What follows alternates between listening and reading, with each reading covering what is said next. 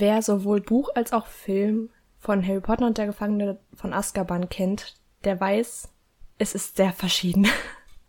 Und wenn man dann wie wir direkte Vergleiche ziehen will, dann kann es dazu kommen, dass es sehr, sehr, sehr chaotisch wird. Dafür entschuldigen wir uns jetzt schon mal. Wir versuchen so systematisch wie möglich vorzugehen. Genau. Aber das wird, ich, ich sehe es noch nicht so. Ich glaube, das könnte eine richtig chaotische Folge werden. Egal. Ja, was machen wir hier überhaupt, Elise?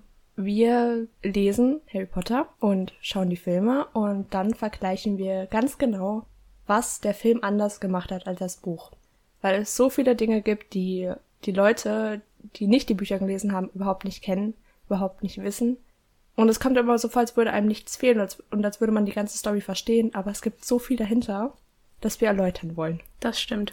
Und ich muss sagen, ich habe auch echt Spaß daran, mir anzugucken, wie der Film oder die Filme durch einfach filmische Mittel ähm, Informationen überliefern, die halt, weil man nicht mehr diesen Text hat, der Infos gibt, über so zum Beispiel das Innenleben von Harry oder sonst was, wie dann Filme es schaffen, ähm, trotzdem Infos zu geben und ja, andere Sachen zu erreichen. Durch so Sachen wie, ja, wie die Kamera sich bewegt oder sonst was. Ja, aber natürlich schafft es der Film auch nicht immer, die wichtigsten Infos zusammenzubringen. Yep. Oder Charaktere richtig darzustellen. Ja. R.I.P. Ginny. ja, okay. Aber bevor wir anfangen, äh, sollten wir vielleicht noch mal eine heftige Spoilerwarnung aussprechen.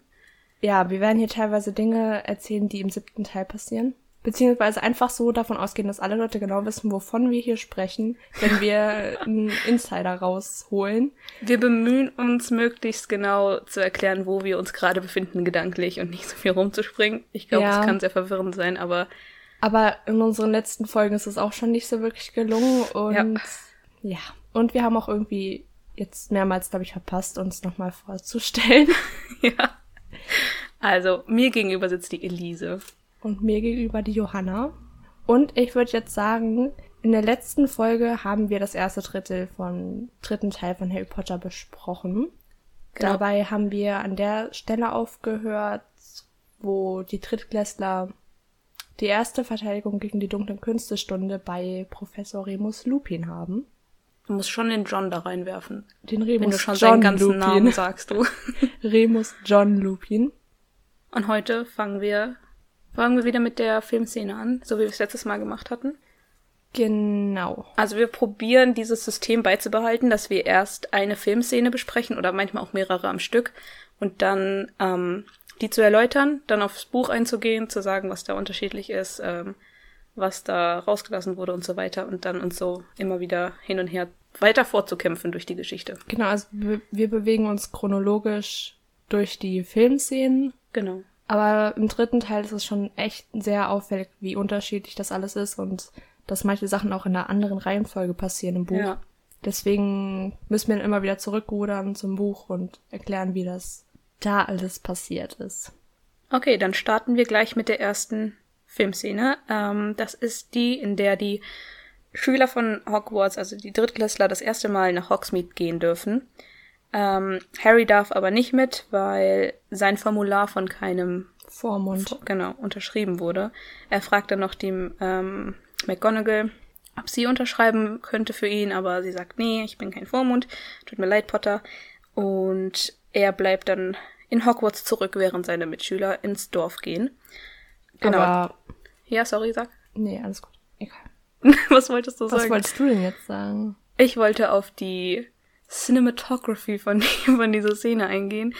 Nämlich, wie die, was die Kamera zeigt. Also, da ist diese iconic Pendeluhr, ähm, die immer wieder in diesem Film kommt. Generell Uhr und Zeit spielt ja eine große Rolle in dem Film also, oder in der Geschichte generell. Und also die Uhr ist wieder im Zentrum, ähm, während Harry den anderen zusieht, wie sie die Schule verlassen. Und nur noch so eine random Sache, die ich mir aufgeschrieben habe.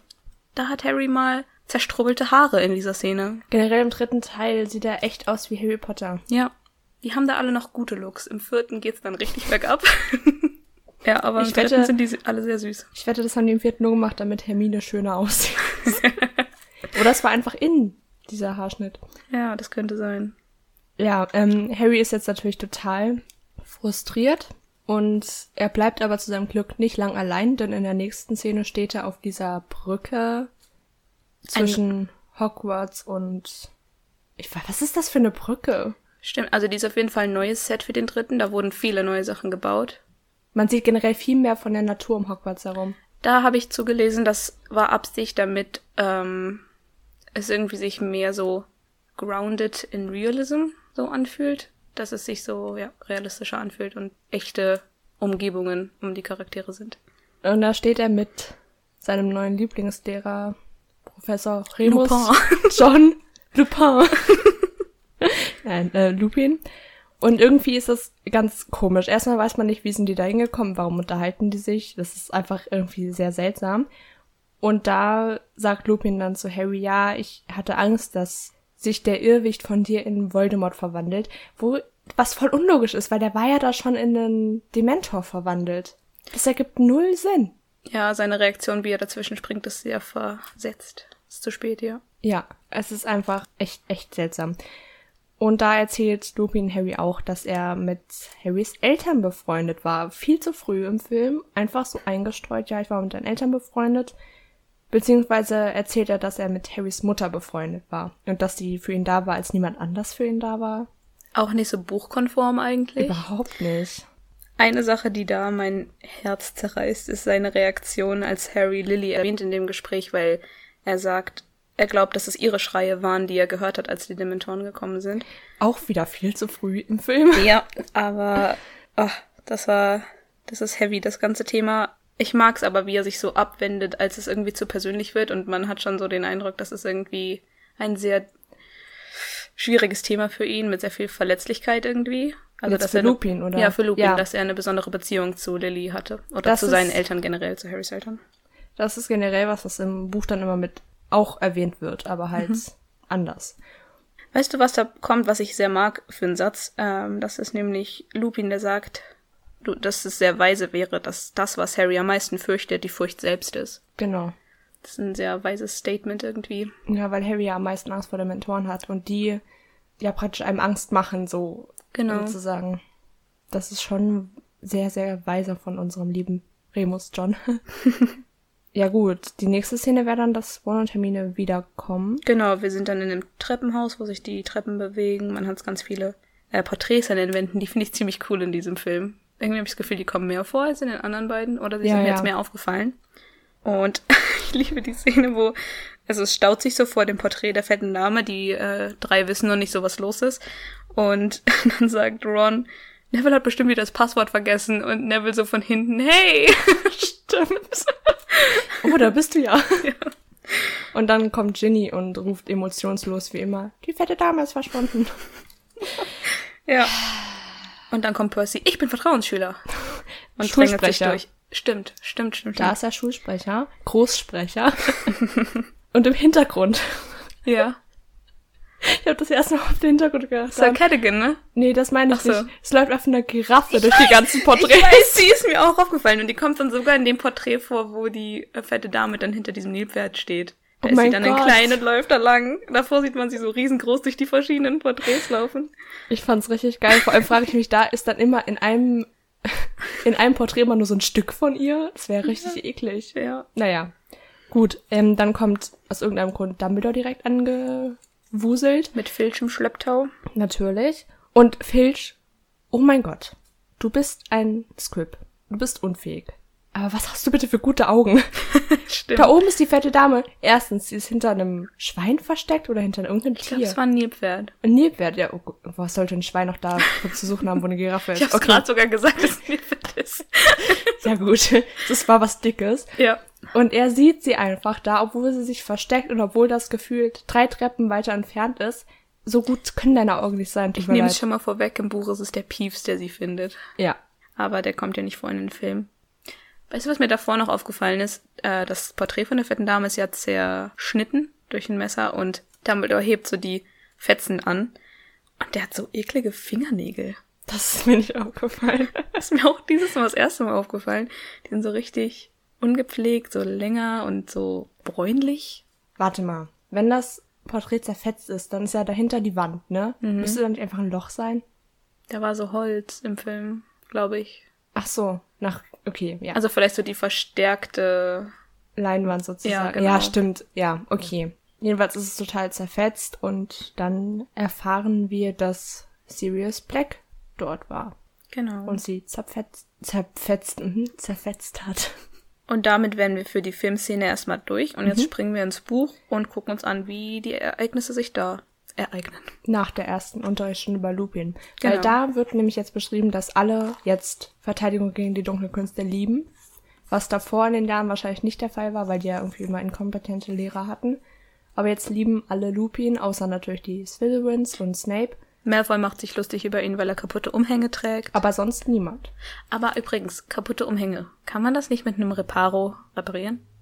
Oder, das war dann mein nächster Gedanke, an so Items, äh, Gegenstände, die in der Zaubererwelt verkauft werden, wo Leute quasi ihr Geld mit verdienen und die darauf angewiesen sind, dass Leute immer neue Sachen kaufen, liegen vielleicht irgendwie so Zauber drauf, dass man, wenn man was Neues haben will, wieder was Neues kaufen muss, weißt du, weil wenn du quasi es mit Zaubern alles ähm, frisch halten kannst, sozusagen, oder sauber und, und wie neu, dann bräuchtest du sowas wie Madame Malkins nicht, Ja. die Umhänge ver verkauft. Es sei denn, du wächst halt noch. Aber selbst das könnte man bestimmt mit einem Zauber machen. Ich weiß es halt nicht. Das ist halt wieder so ein Plothole in dieser magischen Welt. Ja, also die Wirtschaftsaspekte von der ganzen Welt sind echt nicht so äh, realistisch. Ja, dann kommt Halloween langsam und Man erfährt noch vor Halloween einige äh, Infos einfach so aus der Zeit, die so zusammengefasst wird. Man erfährt zum Beispiel, dass Pavati und Lavender ganz viel Zeit äh, bei Trelawney oben verbringen, dass die Pflege magischer Geschöpfe sehr langweilig ist, seit der Zwischenfall mit Seidenschnabel passiert ist, weil Hagrid nichts Aufregendes mehr macht, damit er auf der sicheren Seite ist. die müssen jetzt Flubberwürmer füttern. Genau. Und Quidditch fängt wieder an. Und da ist Oliver Wood einfach, der spielt eine viel größere Rolle. Ich glaube, im Film kommt er gar nicht mehr vor. Ich glaube auch nicht. Und im Buch ist er nochmal etwas wichtiger und man merkt, wie wichtig ihm Quidditch im dritten Jahr ist, also in Harrys drittem Jahr, weil das sein letztes ist und er unbedingt den Quidditch Cup gewinnen möchte. Und da nochmal die Frage. Ja. Man wird doch erst mit 16 Quidditch-Kapitän, oder? Also im sechsten Jahr. Warum Harry wurde- zumindest. Aber Angelina ja auch. Kann das nicht Zufall sein? Ich habe keine Ahnung, weil dann wäre es unlogisch, dass Wood schon, Im ersten schon war, ne? ja. Aber Ja. äh, ich, das ist eh alles unlogisch. Aber da ist Wood sehr süß, weil er zählt seine ganzen Spieler auf und sagt, so, ihr seid die besten, was sind äh, die Mädels nochmal alle? Treiber? Nee. Doch, das sind die drei Treiberinnen. Aber was sind denn Fred und George? Ach so, Quatsch, nein, das sind die Jägerinnen und Fred und George sind die Treiber. Ich hab's nicht verstanden. Jäger. Ach so, Jäger, stimmt. Die drei besten Jägerinnen und die besten Treiber und den besten Sucher, der noch kein Spiel für uns verloren hat. Und mich. Sagt er so richtig bescheiden am Ende. Und da ist mir mal aufgefallen, dass, ich glaube, Gryffindor hat wahrscheinlich die meisten Mädchen im Team. Weil Ravenclaw hat eins, bei Hufflepuff wissen wir es nicht und Slytherin hat, glaube ich, keins. Ja. Naja.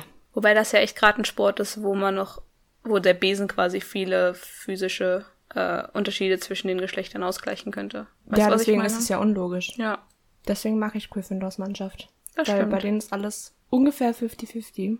bei sieben geht ja schlecht, aber ja. Ja, ungefähr. Ja, Harry zählt nicht ganz als ganzer Mann, er ist nämlich noch ziemlich jung. die sind alle noch jung. Ja, ja, ja. Ja, auf jeden Fall. Man erfährt noch, dass Krummbein wieder mal den Kretzer angegriffen hat, während die Hausaufgaben gemacht haben, die Kinder. Und dann kommt die Szene, wo Lavender erfährt, beziehungsweise weint, weil ihr Kaninchen, die Binky, gestorben ist. Und Hermine weist sie darauf hin. Ach so, also Lavender denkt, dass das die Voraussage war, die Trelawney für sie getroffen hat. Und dann meint die Hermine, Trelawney hat ja keine Ahnung, was genau passieren würde, weil Trelawney hatte gesagt, es wird etwas passieren, wovor sie, was sie schon befürchtet, irgendwie so, ne? Wovor sie Angst hat. Genau, aber weil das Kaninchen noch so jung war und dann von einem Fuchs, glaube ich, gefressen wurde, oder? Davor konnte Lavender gar keine Angst haben, weil sie damit nie rechnen konnte, so. Weil es kein altes Kaninchen war. Es ist halt okay, schon logisch, aber Hermine ist schon sehr unsensibel. Ron äh, greift sie dann auch mal wieder an und sagt, dass ihr andere Haustiere komplett egal seien. Womit er nicht so komplett Unrecht hat. Ja. Sie ist schon ein bisschen unsensibel, was Kretze und jetzt auch diese Binky angeht. Ja, aber Katzen greifen halt Mäuse und Ratten an. Es ist halt so. Ja. Also da kann sie jetzt auch nicht was dafür. Sie muss sich ja jetzt auch nicht extra wegen Ron keine Katze kaufen, wenn sie halt eine Katze haben will. Ja, aber sie scheint auch Also, dass sie den Roman gekauft hat, finde ich auch in Ordnung, aber wie sie dann in der Situation sich manchmal verhält, ist ein bisschen unsensibel. Ja. Ja, aber man merkt auch später noch im Buch, da kommen wir dann noch dazu, wie sie es doch mitnimmt, auch wenn man es nicht so merkt bei ihr. Aber One ist auch einfach so heuchlerisch teilweise. Dem Skretz ist einfach voll egal eigentlich. Der hasst seine Ratte. Er tut so. Ich glaube, er tut so, als wäre es ihm egal, aber dann, als er später denkt, dass sie tot wäre. Ich glaube, da ist er einfach nur wütend auf Hermine, weil er sich so denkt, ja. Okay, das können wir ja diskutieren, Ja. wenn, wir, wenn wir da ankommen. Also es ist jetzt auch wie im Film, dass Harry nicht mit nach Hogsmeade darf, weil er keine Unterschrift hat. Und McGonagall, ich, ich schreibe mir immer nur McG auf und bin immer kurz davor, das zu sagen, McGonagall ähm, nicht für ihn unterschreiben will, wie Fudge es ja auch nicht getan hatte. Und dann gehen alle runter ins Dorf. Harry wandert ein bisschen umher. Er ist im Gemeinschaftsraum und flieht dann vor Colin Creevy und geht dann Richtung Bibliothek, wo Filch ihn zurückpfeift und dann geht er zu Lupin, der ihn reinbettet und ihm den Grindelow zeigt. Das ist sehr wichtig für den siebten Teil, Freunde. Passt auf. Das kommt sogar im Film nochmal vor, im siebten Teil, dieser Callback zu dem Grindelow. Stimmt, ja. Ja, aber äh, im Film ist das ja nicht so gewesen. Genau, und in dieser Szene habe ich mir auch aufgeschrieben, Lupin ist einfach so cool, er ist so lieb und kompetent und Ja. er hat noch nicht mal Angst davor, Voldemorts Namen zu sagen. Er ist sogar freundlich zu Snape und er hat Neville in Schutz genommen und ich liebe Lupin. Ja, ich, ich weiß, es, für mich ist klar, warum er keine Angst hat, Voldemorts Namen zu sagen, so. Weil theoretisch weiß er ja, was damals passiert ist und warum es passiert ist, beziehungsweise er glaubt es zu wissen und so. Und ich glaube, der hat dann nicht so ein Problem mit Voldemort selbst, sondern mit anderen Personen, die involviert waren, so weißt du? Und dass er so persönlich von Voldemort verletzt wurde, dass er halt auch keine Angst mehr hat, seinen Namen zu sagen, weil er eher wütend auf ihn ist, als Angst vor ihm zu haben. Hm, das ist eine gute Sichtweise.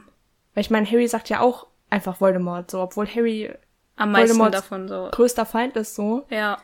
Ja, stimmt. Ich meine, es sind zwei seiner besten Freunde gewesen, die Voldemort umgebracht hat.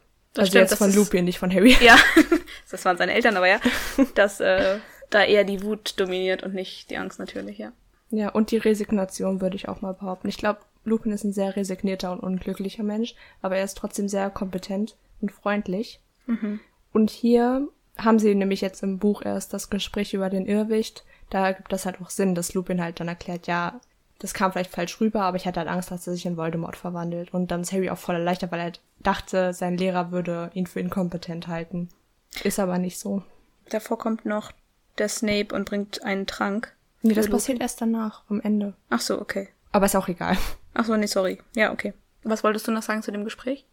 Eigentlich nichts mehr. Okay. Ja, auf jeden Fall, als Snape den Trank gebracht hat, denkt Harry, dass er Lupin vergiften will und rät ihm davon ab, den Trank zu trinken. Also richtig, so ein richtig typischer Harry-Moment. So, okay, Snape hasst Lupin offensichtlich, aber der Wie könnte ihn auch einfach Avada Kedavra und weg, so. Ja, Es wäre schon richtig dumm, ihn vor Harrys Augen zu vergiften. ja. Und Harry hat aber trotzdem das Bedürfnis, ihm den Trank aus der Hand zu schlagen. Und okay, ich kann es verstehen, aber gut, dass er es nicht gemacht hat. Das stimmt. Ja, aber ich meine, es ist nachvollziehbar, weil er nicht weiß, worum es geht, was das für ein Trank ist, warum Lupin ihn braucht. Haben wir jetzt überhaupt genau erläutert, was passiert? Bei was jetzt? Dass Snape überhaupt einen richtigen Trank reinbringt? Das habe ich vorhin gesagt, ja. Ja, aber nur so, Ich habe dann abgebrochen, weil ich, weil, Ja. ja, ja, also Snape bringt einfach einen Trank rein, den Lupin dann auch trinkt. So, während man weiß Harry nicht, und Lupin reden. Genau, man weiß nicht, was das für ein Trank ist und was der bewirkt, aber Harry kommt es halt suspekt vor. Genau. Dann kommen Ron und Hermine wieder aus Hogsmeade. Und es wirkt, als hätten sie die schönste Zeit ihres Lebens gehabt. Und Harry ist mega bedrückt, dass er nicht mit konnte. Da ist vorher auch noch mal, ist mir, habe ich jetzt gerade überlesen, als Harry so traurig ist, dass er nicht mitgehen darf, da unterhält er sich mit Percy und Percy zählt alle guten Sachen auf, die es in Hogsmeade gibt und sagt dann noch, ja, aber eigentlich verpasst du Ja. nichts. Ah, er ist so unsensibel. Ja, also er hat schon was verpasst, aber Ron und Hermine haben ihm Süßigkeiten mitgebracht. Ja. Ich kann auch Harry verstehen, dass es, ähm, dass er es schade findet, weil er ja nur, weißt du, das ganze Jahr über in demselben Schloss ist und, und nichts anderes sieht. Irgendwie, auch wenn Hogwarts mega cool ist und so seine Geheimnisse hat, aber mal sich woanders aufzuhalten und was anderes zu sehen, wäre natürlich sehr nice gewesen. Vor allem, weil er das Schloss ja praktisch nicht verlassen soll. Das kommt im Buch jetzt auch viel mehr, dass quasi er mega beschützt wird, weil Sirius auf äh, Lose da rumläuft. Was halt, oh mein Gott. Oh mein Gott. Ich hatte gerade so einen Gedankengang. Was? Harry ist ja eingesperrt praktisch und will unbedingt raus. Ja. An wen erinnert dich das? Ich weiß es nicht. An Sirius selber im fünften Teil? Stimmt. Die sind sich voll ähnlich. Stimmt. Jetzt darf Harry nicht raus wegen Sirius und später darf Sirius nicht raus wegen ihm, wegen ihm selber. Ja. Das ist schon traurig. Stimmt. Die sind beide so ein bisschen rebell So- rebellious. Ja, Kerl ist so und ja. Ja, so nach dem Motto, ja, okay, dann bin ich halt in Gefahr, aber hey, ich bin immer in Gefahr, Voldemort ist hinter mir her, also warum sollte ich jetzt nicht einfach mal Spaß haben dürfen? Stimmt. So ist Harry halt drauf. Na gut, das hat jetzt mega viel vorher gesagt. Egal. Dann lass uns zurückkehren zu dem Festessen. Genau, also es ist Halloween.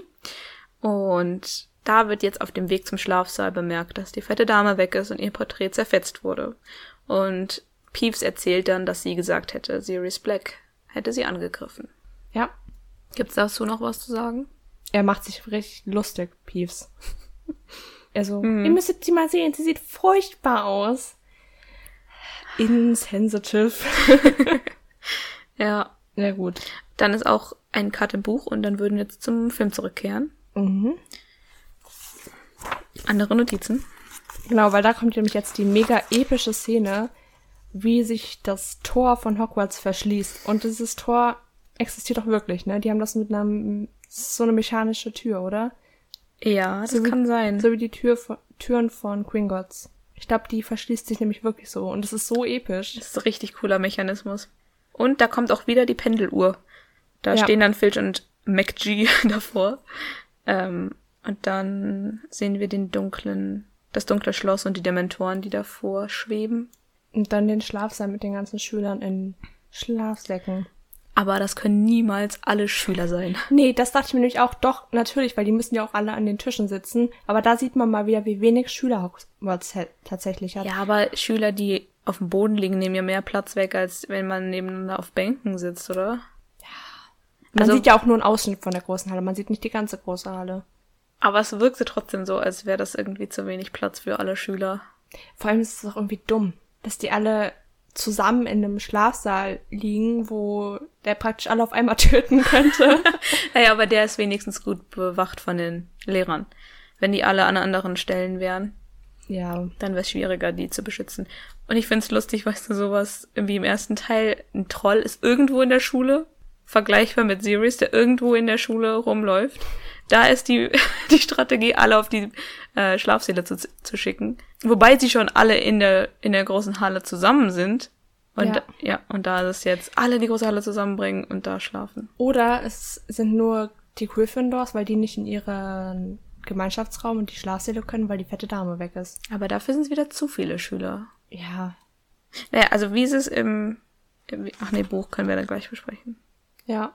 Jetzt sind gibt's- alle Schüler. Ja. Jetzt kommt es zu diesem Gespräch zwischen Snape und Dumbledore. Die schreien da rum. Ist so dumm. das ist so dumm.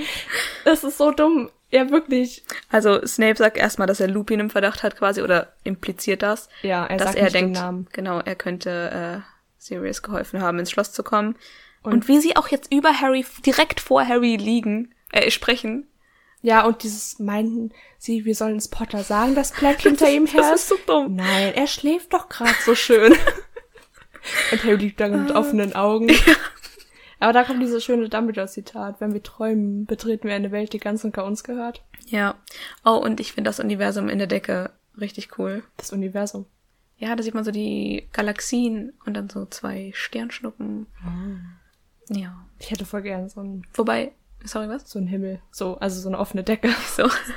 Eigentlich erfährt man ja von Hermine im ersten Teil, dass die Decke der großen Halle aussieht wie der Himmel draußen. Ich meine, das, was man da sieht, das sind halt wirklich schon so Galaxien, jetzt nicht die Milchstraße an sich. Ja, das ist der Himmel draußen, Johanna. Nur ein Nein. bisschen rangezoomt. Nein, man sieht da so eine, wie heißt das, Spiral? Nee. Man sieht da quasi nicht die Milchstraße, wie wir sie von der Erde aus sehen würden, als so ein Streifen, sondern quasi so ein, ja, ich weiß, man Ja. sieht sehr nah dran. Nee, sehr weit weg. Man sieht die komplette Galaxie. Ja, aber man, es muss ja trotzdem näher dran sein als wir, aber wir sehen es ja von der Erde aus nicht. Weißt du, was ich meine? Es ist ja Nein, wir sind ja nur, ein- wir sind ja, ein, wir sind ein Ausschnitt von dem Arm von der Galaxie, von der Milchstraße. Ja, Und da sieht man das ganze Ding von außen. ich bin verwirrt. Egal, ich habe nicht drauf geachtet. Okay, egal. sieht auf jeden Fall sehr schön aus. Okay. Okay, dann sind wir da schon für die Szene im Film durch. Dann gehen wir wieder zurück ins Buch. Ach so, okay. Oder? Hatten wir ja vorhin gesagt? ja, da passiert halt jetzt auch nicht wirklich viel. Da schlafen alle in der großen Halle und ja, auch alle in der großen Halle und Hermine erklärt, dass es unmöglich ist, sich in Hogwarts einzuschleichen. Laut einer Geschichte von Hogwarts. Bin ich die Einzige, die eine Geschichte von Hogwarts gelesen hat? Ja, bist du, Hermine. Percy schickt sie in die Schlafsäcke und äh, ja. lässt wieder den Schulsprecher raushängen. Und er belauscht selber Snape und Dumbledore und steht da so awkward daneben, während die reden. Ja. Und da ist Dumbledore ganz vehement auch, ähm, er unterbindet halt Snapes Anschuldigungen so. Ja. Und zu Percy sagt Dumbledore noch, dass er Filch den Auftrag gegeben hat, äh, oder geben wird, das Bild der fetten Dame zu restaurieren. Und da würde ich jetzt einfach mal behaupten, dass die Restauration eines alten Gemäldes ein wenig außerhalb des Kompetenzbereichs von Filch liegt. Das weißt du nicht. Ich meine, jeder hat andere Talente. Johanna, jeder hat, kann etwas gut, okay? Wir bashen jetzt nicht Filch. Es kann sein, dass er gut ist. Oder er bringt das Bild halt zu jemandem, der es restauriert. Aber ein Mann in der Zaubererwelt, wo alle zaubern können. Weißt du, wie schwierig es ist, Bilder zu restaurieren? Er hätte einfach Reparo machen können, Dumbledore. Eben.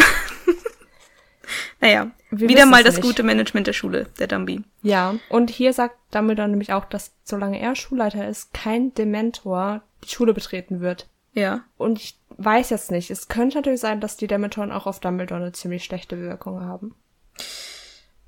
Ja. Er hat auch schon viel Scheiß erlebt in seinem Leben. Das stimmt.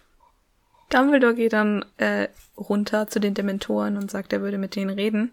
Äh, da habe ich mich gefragt, wie kommuniziert man dann mit denen? Erstens das und zweitens ist das nicht auch unangenehm? Also, ich meine, also das Vielleicht ist hat er so ein Schild aus Patronus um sich. vielleicht ist Dumbledores Patronus einfach so ein Schild. das kann sein. so eine Nee, warte. Kuppel. Erfährt man das nicht irgendwann? Ich glaube nicht. Wir erfahren nur den von seinem Bruder. Eine Ziege. Ja. Was ist sein, was ist Aberforths Verhältnis zu Ziegen? Das ist, glaub, das ist sehr ein- seltsam. Das ist ein komisches Verhältnis. Egal. Ist er nicht von Hogwarts geflogen, weil er irgendwie mit Ziegen komische Sachen gemacht hat? ich weiß immer noch nicht, wo du diese Info her hast. Ich glaube, die kommt im siebten. Ich hab Angst. okay, ist ja auch egal. Also Dumbledore selbst, da weiß ich nicht, ob man erfährt, was er für einen Patronus hat. Vielleicht hat er auch gar keinen. Vielleicht steht das irgendwo auf Pottermore. Oder Wizarding World. Vielleicht hat er aber auch gar keinen. Vielleicht ist er einfach so unglücklich, dass er keinen hat.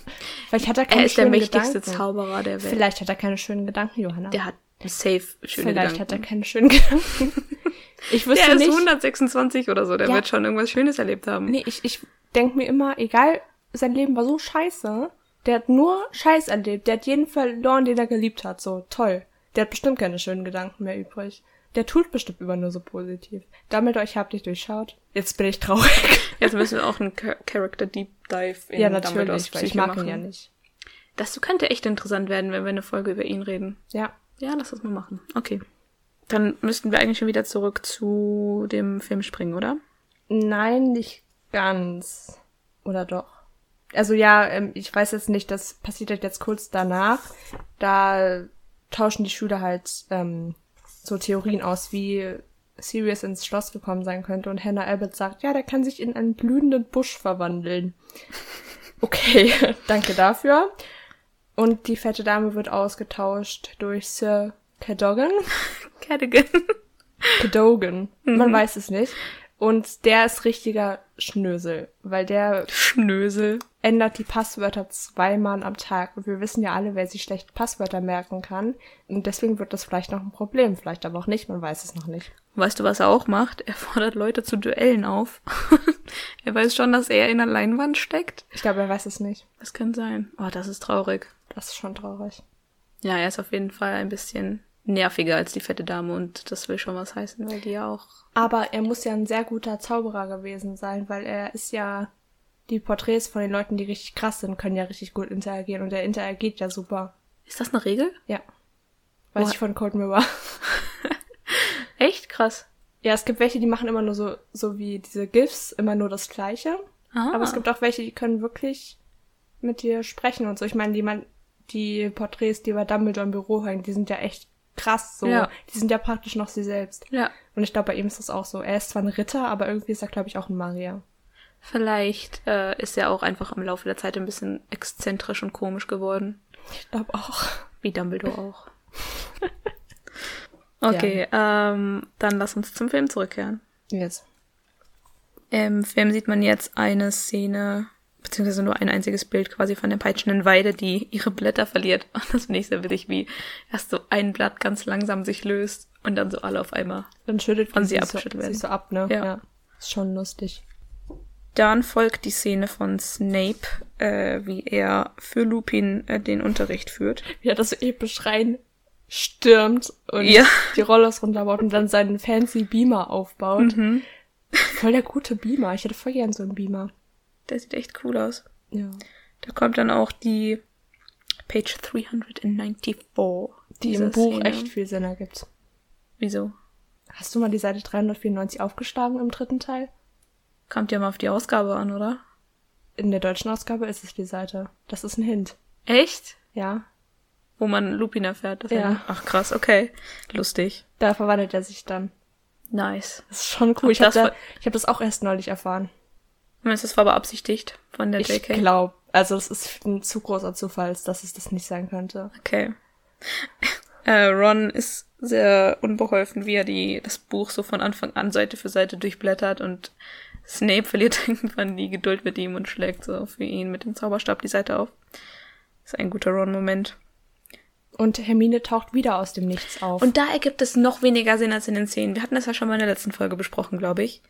Das würde ja bedeuten, dass sie quasi in der Zukunft in das Klassenzimmer gegangen ist, sich da hingesetzt hat, dann gedreht hat und willentlich aus dem Nichts quasi sich material materialisiert hat in der Vergangenheit. Dass sie wirklich so von einem Moment auf den anderen plötzlich da war. ja. Das ist viel zu riskant. Ja, das ergibt gar keinen Sinn. Das ist nur für die Filme so, damit man nicht die ganze Zeit Ron braucht, der im Buch die ganze Zeit sagt, hey, wo kommt Hermine her? Wo kommt Hermine denn Ich meine, das sagt her? er ja im Film auch. Ja, aber das Hast du ist sie halt... sehen? Ja. Genau, und da im Buch fällt Harry auch nie auf. Ja. Beziehungsweise nee, im, im Buch ist es mehr so, dass ähm, er halt so sagt, hey, mit ihren Stunden, das stimmt nicht, die kann nicht an zwei Orten gleichzeitig sein. Es ist nie so, dass sie einfach so auftaucht. Im Film ist es halt schon so, damit man halt merkt, da stimmt irgendwas nicht. Ja, aber da wird es halt unlogisch. Hier mobbt Snape Hermine und bezeichnet sie als Streberin. Und One so, ja, wo er recht hat. Und ich dachte mir so, ist das jetzt nicht dein Ernst? Ja. Weil Hermine ist offensichtlich richtig getroffen, weil wer dummer von einem Lehrer gemobbt, ja. Kein Wunder, dass Neville so Angst vor Snape hat. Im Buch ist der äh, Diss von ihm aber auch noch krasser sogar. Ja, aber dazu kommen wir ja gleich. Ja. Ähm, ich mag, wie in der Szene, das gilt jetzt für Film und Buch, quasi so auf sinnvolle Art Exposition heißt es im Englischen, also einfach so notwendige Info gegeben wird über Werwölfe halt, Ja. was der, der Gucker, der Zuschauer braucht, ähm, um den Film dann später zu verstehen. Aber es ist halt nicht so aus dem Nichts, sondern es, es ergibt sogar Sinn in dem Kontext, dass Snape will, dass die Schüler erfahren, dass Lupin ein Werwolf ist und deswegen das rannimmt. Snape ist ein richtiger Snitch. Schon. Und er sagt, erzählt da, dass das Wort Werwolf sich von dem althochdeutschen Wort Wer ableitet. Und ich war so, ja, Deutsch! das ist mir auch. Uh, und dann habe ich mich gefragt, ich habe ja Mittelhochdeutsch gelernt. Da weiß ich nicht, was Mann, wie das Wort für Mann ist, weil Ich ich, hab habe es doch nicht so- gelernt. Ich habe erst letzte Woche dazu was gehabt. Das, aber ich hätte auch Althochdeutsch machen können, aber dann dachte ich mir so, nee, kein Bock.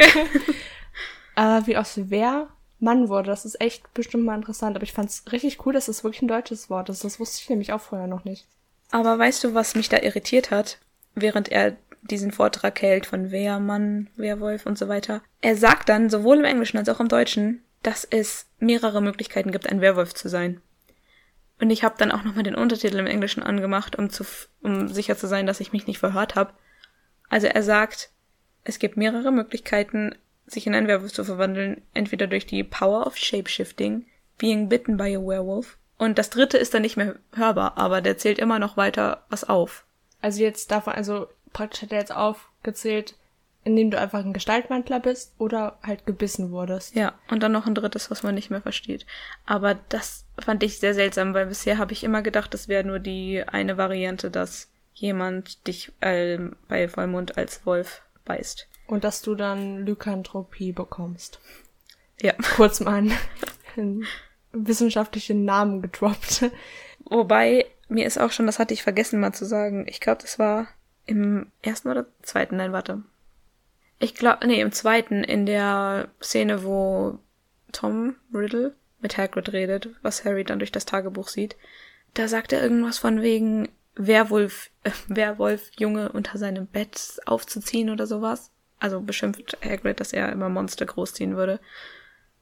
Was so klingt danach, als wäre es wirklich so eine Art Tierart. Ja. Und man an einer Stelle, ich weiß aber auch gerade nicht mehr, wo das war, wird gesagt, ich glaube sogar auch im Film, dass Werwölfe ja im verbotenen Wald leben würden. Das sagt Malfoy, als die da genau, rein müssen. genau. Das ist auch, das ist wirklich unlogisch. Also das Lore, so die, die Informationen, was so Werwölfe angeht, Ich sind echt glaub- ein bisschen wirr. ich glaube, du kannst dich tatsächlich auch willentlich, wenn du ein Werwolf sowieso schon bist, einfach so verwandeln, wenn du willst. Echt? Fenrir Greyback macht das doch bestimmt, oder? Der beißt halt Leute auch, wenn er nicht. Ah, stimmt, der ist so Werwolf einer. ist. Wow. Okay, never mind. Das wird eklig, wenn wir zu dem kommen. Aber ja, das ist, ergibt echt nicht so viel Sinn. Also ich meine, klar, wir wissen ja, es gibt Animagi, aber wer würde sich davon freiwillig in Wo- Werwolf? Wobei Also, man hat ja keine Macht darüber, welches Tier man aber das ist ja kein richtiges Tier. Also Eben. in den Büchern ist es, glaube ich, schon mehr wie ein Wolf, aber im Film ist es einfach wirklich auf zwei Beinen stehendes, ekelhaftes. Da kommen wir dann Viech. auch noch zu in Ja. der dritten Folge, ja. Also ich, ich war echt verwirrt. Ich habe erst gedacht, das ist bestimmt die deutsche Synchro, weil die Szene hatte ich tatsächlich zuerst auf Deutsch geguckt Ja. und habe dann nochmal auf Englisch umgeschaltet, aber da, wie gesagt, zählt er halt auch mehrere Möglichkeiten auf. Ich weiß gerade echt nicht mehr, wie es im Buch beschrieben wird, aber das ergibt wirklich, ähm, das ist echt komisch. Da müssen wir vielleicht nochmal recherchieren bis zum nächsten Mal. Ja, Ja, gut. gut, dann sind wir da mit der Filmszene wieder durch. Dann gehen wir jetzt zurück ins Buch. Ja, im Buch führt Harry ein Gespräch mit McGonagall, die ihm erzählt, hör mal, Sirius Black ist hinter dir her. Und Harry sagt, ja, das weiß ich doch schon. Also so richtig genervt so. Und sie will ihm halt das Quidditch-Spielen verbieten, aber er kann dann durchsetzen, dass sich Madame Hooch einfach immer daneben setzt, wenn die trainieren. Mhm. Weil McGonagall will auch wirklich, dass Gryffindor gewinnt. Weil Genau. Snape ihr die ganze Zeit auf der Nase rumtanzt und sagt, "Ja, ich habe seit acht Jahren nicht gewonnen. Ja. Ja. Da kommt dann jetzt im Buch schon viel Build-up für das Hufflepuff gegen Gryffindor-Spiel, was dann später im Film kommt auch. Äh, da kriegt man jetzt schon so mit, eigentlich sollten sie gegen die Slytherins spielen, aber die sagen ab, weil angeblich ihr Sucher nicht spielen kann, was ja Malfoy ist. Weil er sich ja am Arm verletzt hat. Mhm, der arme Junge. Aber eigentlich, also die Gryffindors denken sich, dass es an dem Sturm liegt, der kommen wird, weil das Wetter so schlecht sein soll. So wollen die an einem anderen Tag spielen, um bessere Chancen zu haben. Und da frage ich mich so, wieso kann Madame Pomfrey nicht sagen, so Malfoy, du bist gesund, jetzt komm, der Junge kann spielen, so. Ich habe keine Ahnung. Naja, also ein ärztliches Gutachten wäre da hilfreich. Wahrscheinlich, weil er sie rausschmeißen lassen würde von ihrem, von seinem Vater. Ja, das würde zu ihm passen. Hier wird auch Cedric Diggory das erste Mal erwähnt und ich liebe das, weil im Film tauchen die Leute einfach immer auf, ohne jemals vorher aufgetaucht zu sein und das sind auf einmal wichtig. Das passiert im Buch nicht so oft. Zum Beispiel Lavender und Pavati sind ja auch schon immer Thema, bevor die im vierten Teil dann mal überhaupt auftauchen. Joe ist im dritten auch schon Thema, bevor sie im vierten Film zum ersten Mal auftaucht. Genau. Ja, Wood macht Harry sehr wuschig wegen des Spiels, weil sie ihre Taktiken jetzt noch ändern müssen, weil sie halt, wie gesagt, doch nicht gegen die Slytherins, sondern gegen die Hufflepuffs, Hufflepuffs spielen, die andere Taktiken benutzen und, äh, und Cedric halt so diesen guten Ruf hat als so sehr, sehr fähigen Spieler. Und gut aussehend. Mhm. Weil stark und schweigsam, sagt Elisha Spinnet, glaube ich. Ach ja. ähm, auf jeden Fall kommt, ich glaube, wegen Wood dann Harry zu spät zur Verteidigung gegen die dunklen Künste, wo Snape dann unterrichtet. Genau. Und das ist dann ungefähr dieselbe Szene wie jetzt im Film auch. aber mit einem ex extrem, extrem entscheidenden Unterschied. Denn Snape bezeichnet Hermine als unerträgliche Alleswisserin und Ron verteidigt sie im Buch und sagt, sie haben eine Frage gestellt und sie weiß die Antwort, obwohl er selbst Hermine auch immer als Streberin bezeichnet und die ganze Klasse hat die gleiche Reaktion. Die sind alle richtig wütend auf Snape, obwohl die alle Hermine halt unerträglich finden teilweise. Es ist so cute. schade, dass der Film oder die Filme generell Ron nicht so darstellen. vor allem die Dynamik zwischen ihm und Hermine, weil im Film ist die, also sowohl die Streitereien als auch das andere ist halt überhaupt nicht da. Das also stimmt. total runtergebrochen. Das regt mich so auf, weil kein Wunder, dass alle Leute, die den Film geguckt haben, am Ende denken, hä, warum sind die jetzt zusammengekommen? Wobei die haben immer nur diesen weirden, angedeuteten, oh, da ist Spannung zwischen den beiden. So, sowohl schon im zweiten als auch dann jetzt im dritten, Ja, wo sie so die Hände aneinander fassen oder was auch immer. Aber es ist halt das, komisch. da sind so viele Nuancen weg. Naja. Weißt du, was ich auch richtig krass fand in der Buchszene von dem Unterricht? Snape gibt den Schülern Hausaufgaben auf. Und zwar einen Aufsatz zu schreiben, wie man einen Werwolf erkennen und töten kann. Snape, du bist so passiv-aggressiv. Ich glaube, du brauchst eine Therapie. Ah, ja. Er Er, redet schon- halt, ja. Classic. Ja. Er redet jetzt schlecht über Lupin ähm, und ist halt, wie gesagt, wie du gerade ge gesagt hast, so voll unfair den Gryffindors gegenüber. Und er ist einfach als Lehrer so pädagogisch Nicht nur wertvoll. Müll. ja. Ja. Ich glaube, die richtigen pädagogischen Grundsätze werden in Hogwarts generell sehr groß geschrieben, so was man mitbekommen hat. Ja, Definitiv. auf jeden Fall. Oh, oh mein Gott, wir haben bei der Filmszene was vergessen. Was denn? Dieser wunderschöne romantische Moment, Oh! als Malfoy Harry so eine wütende, eine böse Nachricht schicken will und ihm sie einfach mit einem Luftkuss zupustet. Ich denke mir jedes Mal so, Das ist Feuer für die Jury-Shipper. das ist so, das ist so dumm, oh mein Gott. Ja. Ah, ja gut. Okay, dann sind wir jetzt im Buch schon am Tag vom Quidditch-Spiel angekommen. Das heißt, wir würden jetzt wieder zurück zum Film gehen, oder? Ja, da passiert genau das gleiche jetzt auch. Ja, aber dann lass erst den Film Ja, ja. besprechen, ne? Okay. Meine drei Strichpunkte sind einfach Quidditch, Regen, Schirm Dementoren. fliegt. Ach so, ich hab Dementoren noch. Okay, ja. Harry hat eine Taucherbrille Oh ja. an. Stimmt, die sieht äh, sehr komisch aus. Wobei die anderen Spiele haben die auch auf, ne? Ja, ist auch nötig bei dem Wetter. Ja. Mich hat überrascht bei dem Gucken jetzt, dass die so richtig weit aus dem Feld rausfliegen, die Sucher, während sie den Schnatz verfolgen. Ja, Wie ist, weit ist okay? ist der Schnatz nicht irgendwie an das Feld gebunden so? Kann Ja. der einfach so weg? Ich glaube, der kann einfach weg. Der im ersten Teil ist doch auch einfach weggeflogen.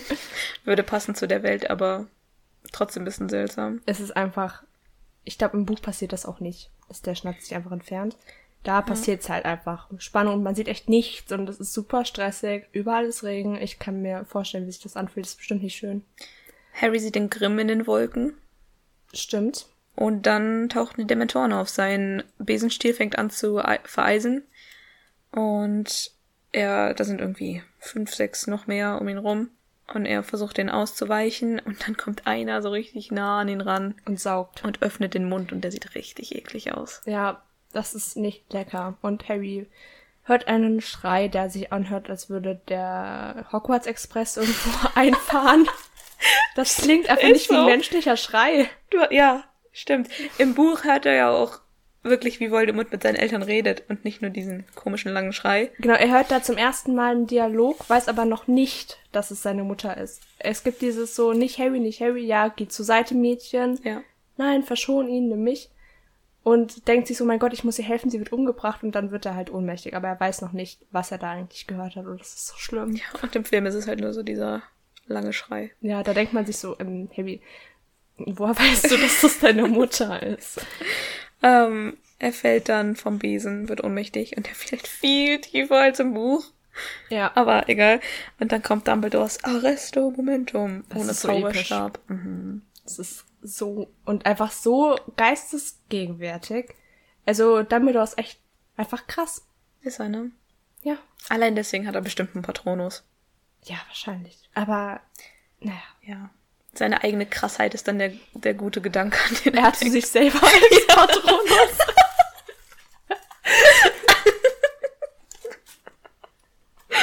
das wäre so gut. Vor allem, da muss man sich aber dann halt den, den schrulligen Dumbledore Ja. vorstellen. Also, Oh. McGonagall hat ja sich selbst als Katze dreimal und er hat einfach so sich selbst dreimal, wie die dann so um ihn rumstehen. Das finde ich gut. Okay, das ist jetzt als Canon eingegangen.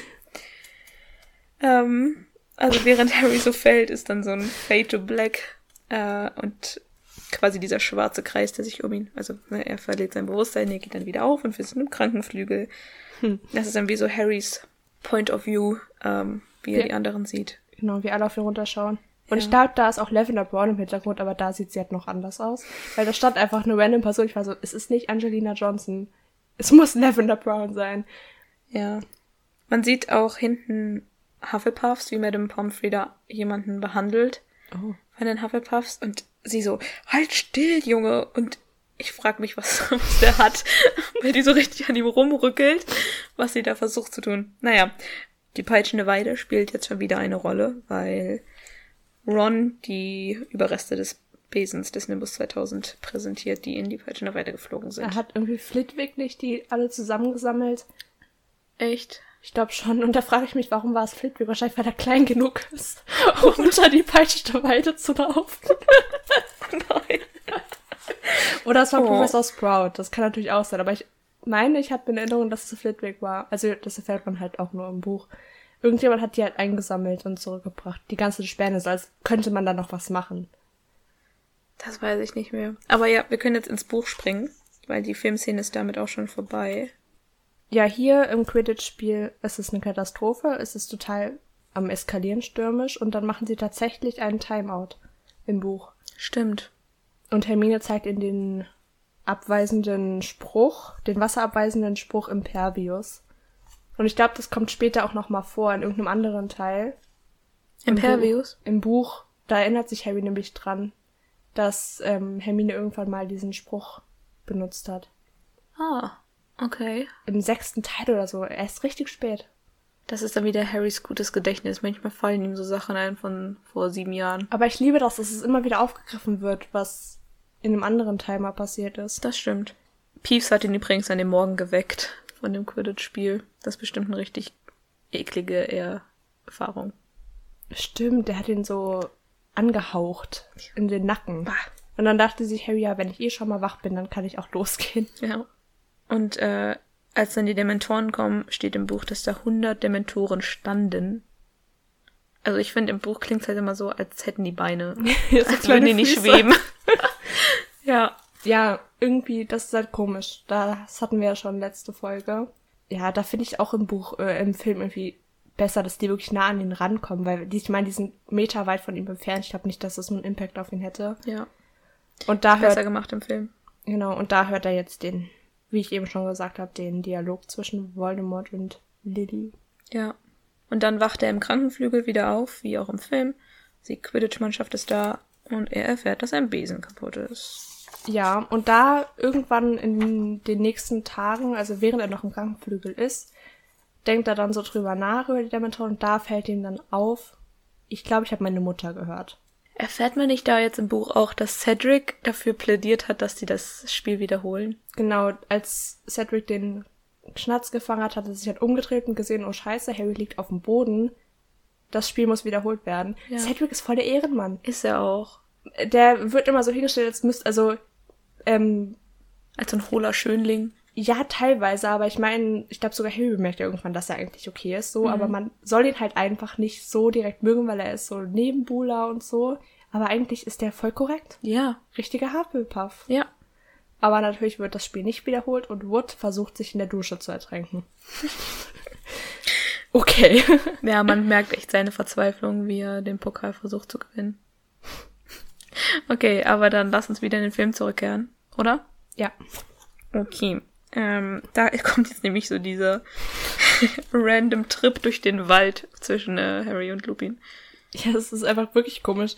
Okay, natürlich weiß Harry zu dem Zeitpunkt im Film schon, dass Lupin mit seinen Eltern befreundet war.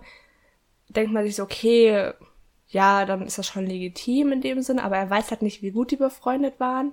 Er weiß nicht, was da alles noch passiert ist, so. Und da frage ich mich auch, redet der mit dem darüber? Weil ich glaube halt nicht. Mhm. Also warum läuft er mit dem durch den Wald? Man merkt halt schon so eine beginnende Freundschaft zwischen den beiden. Das ist schon weird. Ja. Ähm, Lupin geht da am Stock. Das ist mir nie aufgefallen. Vielleicht hat er sich selbst gebissen. Sagt er das nicht irgendwann auch im Buch, dass er, wenn niemand da war, auf den er quasi einschlagen konnte, er sich immer selbst verletzt hat? Das kann sein. Das ist richtig tragisch. Aber da nimmt er doch den Trank schon. Ja. Im Bu Film vielleicht nicht. Also vielleicht soll es im Film einfach nur ein Hinweis darauf sein, dass es ihm gesundheitlich nicht so gut geht und dass da irgendwas nicht stimmt. Genau, weil er wird halt im Buch immer als sehr blass und immer ausgemergelter und so beschrieben, aber vielleicht fällt einem das im Film halt einfach nicht so auf. Ja. Hedwig ist auch mit denen da unterwegs. Auch ein bisschen random. Stimmt, die sitzt da so, ne? Ja. ähm, ach so, und man erfährt halt den Hintergrund zu den Dementoren, warum Harry so angreifbar ist. Und er zeigt, dass er halt lernen will, sich gegen die zu ver, ähm, Teiligen. Danke. Dann hat man voll den schönen Blick auf den See. Ja, und da ist diese Insel, die in Fantastische Tierwesen wieder auftaucht. Fantastische Tierwesen? Ja. Hey, wann taucht die? Ach so, im zweiten. Genau, da ist diese Insel wieder. Ich erinnere mich nicht an diesen Film. es tut mir leid, es ist mir nur aufgefallen, dass es halt wirklich genau die gleiche Stelle ist. Ja, stimmt. Das wird eine lustige Folge, wenn wir, wenn wir diese Filme besprechen. Ich glaube, danach hassen wir uns. ich glaube auch. Ähm, okay. Und Lupin sagt dann noch, dass er Ruhe braucht. Also nochmal ähm, Hinweis darauf, dass es ihm nicht so gut geht. Und er sagt halt, ja, lass dann nach den Weihnachtsferien ähm, trainieren, wie du Dementoren bekämpfst. Und dann fliegt die Hedwig. Ach so, da wollten wir jetzt eigentlich einen Cut machen. Aber ähm, kann ich das noch kurz sagen? Ja. Okay. und während sie fliegt, verändern sich halt die Jahreszeiten. Es wird Winter. Und man hört so den Glockenschlag im Hintergrund. Und ja. das ist auch mal wieder einfach so Zeit, die eine Rolle spielt und dafür bildlich ist. Genau. Ja. Jetzt im Buch passiert eigentlich echt nicht viel. Also es gibt ein Gespräch zwischen Harry und Lupin. Harry muss übers Wochenende erstmal im Krankenflügel bleiben. Genau, das meinte eben schon, dass er da halt merkt, dass er seine Mutter gehört hat. Ja. Und dass er seinen Besen vermisst. Und er hat wirklich Angst zu sterben wegen des Grimms. Diese Angst kommt im Film nicht so rüber, aber er denkt halt wirklich, dass er dem Tode geweiht ist. Ja, ist ja auch so. Wie ist ja auch so? Ja, er wird ja auch sterben. Ja, das weiß er ja nicht. Vielleicht. Also er denkt das ja, wie gesagt, aber. Vielleicht sind diese Omen echt und der Teil von Voldemort in ihm sieht dieses Omen die ganze Zeit. Aber dann wäre es komisch, dass es im dritten und nur im dritten ist, wenn er im siebten stirbt. Ja. okay, egal. Ähm, wolltest du noch was sagen zu Lupin? Ja, weil es da, das passiert nicht im Wald, dass er ein Gespräch mit Lupin hat, aber nach einer Unterrichtsstunde. Wo er extrem krank aussieht. Genau, aber da erzählt Lupin halt Harry, dass die peitschende Weide in seinem Jahr, in mhm. seinem ersten Hogwarts-Jahr gepflanzt wurde. Und ja. Und Harry erzählt ihm, ja, ich brauche jetzt Unterricht gegen die Dementoren, weil ich höre jedes Mal meine Mutter schreien, wenn die Dementoren auf mich zukommen. Und als er das halt sagt, da reagiert Lupin sehr, sehr komisch. Und wir haben noch mehr Foreshadowing, ähm, weil Lupin nämlich nervös ist, als Sirius Name fällt und ihm seine Mappe vom Tisch runterrutscht. Genau. Ähm, aber vorher noch im Unterricht ist Hermine erstmal enttäuscht, als Lupin sagt, dass sie den Aufsatz, den Snape aufgegeben hat, nicht schreiben müssen, weil sie ihn natürlich schon fertig hatte. Das äh, ist halt auch Hermine. ein guter Hint, weil sie hat sich halt wirklich mit dem Thema Werwolf beschäftigt. Richtig. Das ergibt Sinn, dass sie es dann später rausfindet. Ja. Ja gut, das war's jetzt auch eigentlich schon. Jetzt kommen wir schon wieder zum Film. Ja. Ähm, also wie gesagt, da fliegt Hedwig und das geht dann über in die Szene, wo Harry an diesem Glockenturm steht und vor ihm diese riesige Uhr tickt. Und er traurig, wie gesagt, Zeit ist wichtig. Und er traurig auf die ganzen Schüler runterstarrt. Genau, die mal wieder nach Hogsmeade gehen. Und dann sieht man ihn, wie er, also man sieht ihn nicht, denn er hat den Tarnumhang an. Man sieht nur seine Schritte im Schnee. Was übrigens ähm, man als Foreshadowing auslegen könnte für die Karte des Rumtreibers, weil diese Fußabdrücke genauso aussehen wie die Fußabdrücke auf der Karte. Ja, und erstmal, Harry, du bist dumm. Du kommst an den Dementoren nicht vorbei mit einem Tarnumhang. Hast du dir niemals zugehört? Stimmt, darüber habe ich gar nicht nachgedacht. Der würde zerfetzt werden. Der will ja sich rausschleichen, so. Genau, und mit nach Hogsmeade gehen. Und dann kommen Fred und George und da frage ich mich, woher wissen die, dass es Harry ist? Ich glaube nicht, dass er jedem von dem Tarnumhang erzählt. Ja, das stimmt. Also im Film sehen sie halt jetzt die Fußspuren im Schnee und packen ihn und zerren ihn in eine Ecke und erklären ihm dann die Karte des Rumtreibers. Aber stimmt. Weiß man im Buch, wer alles von dem Tarnumhang weiß? Nee, aber ich denke wirklich, dass Harry das niemandem erzählt. Bis auf Ron und Hermine, ne? Ja. Ja, und die äh, Rumtreiber wissen's. Und Snape, glaube ich, auch, ja. Snape, glaube ich, weiß es auch. Hm. Okay. Ja, also Fred und George erzählen ihm, was es mit der Karte des Rumtreibers auf sich hat, ähm, dass sie Geheimgänge sehen könnten.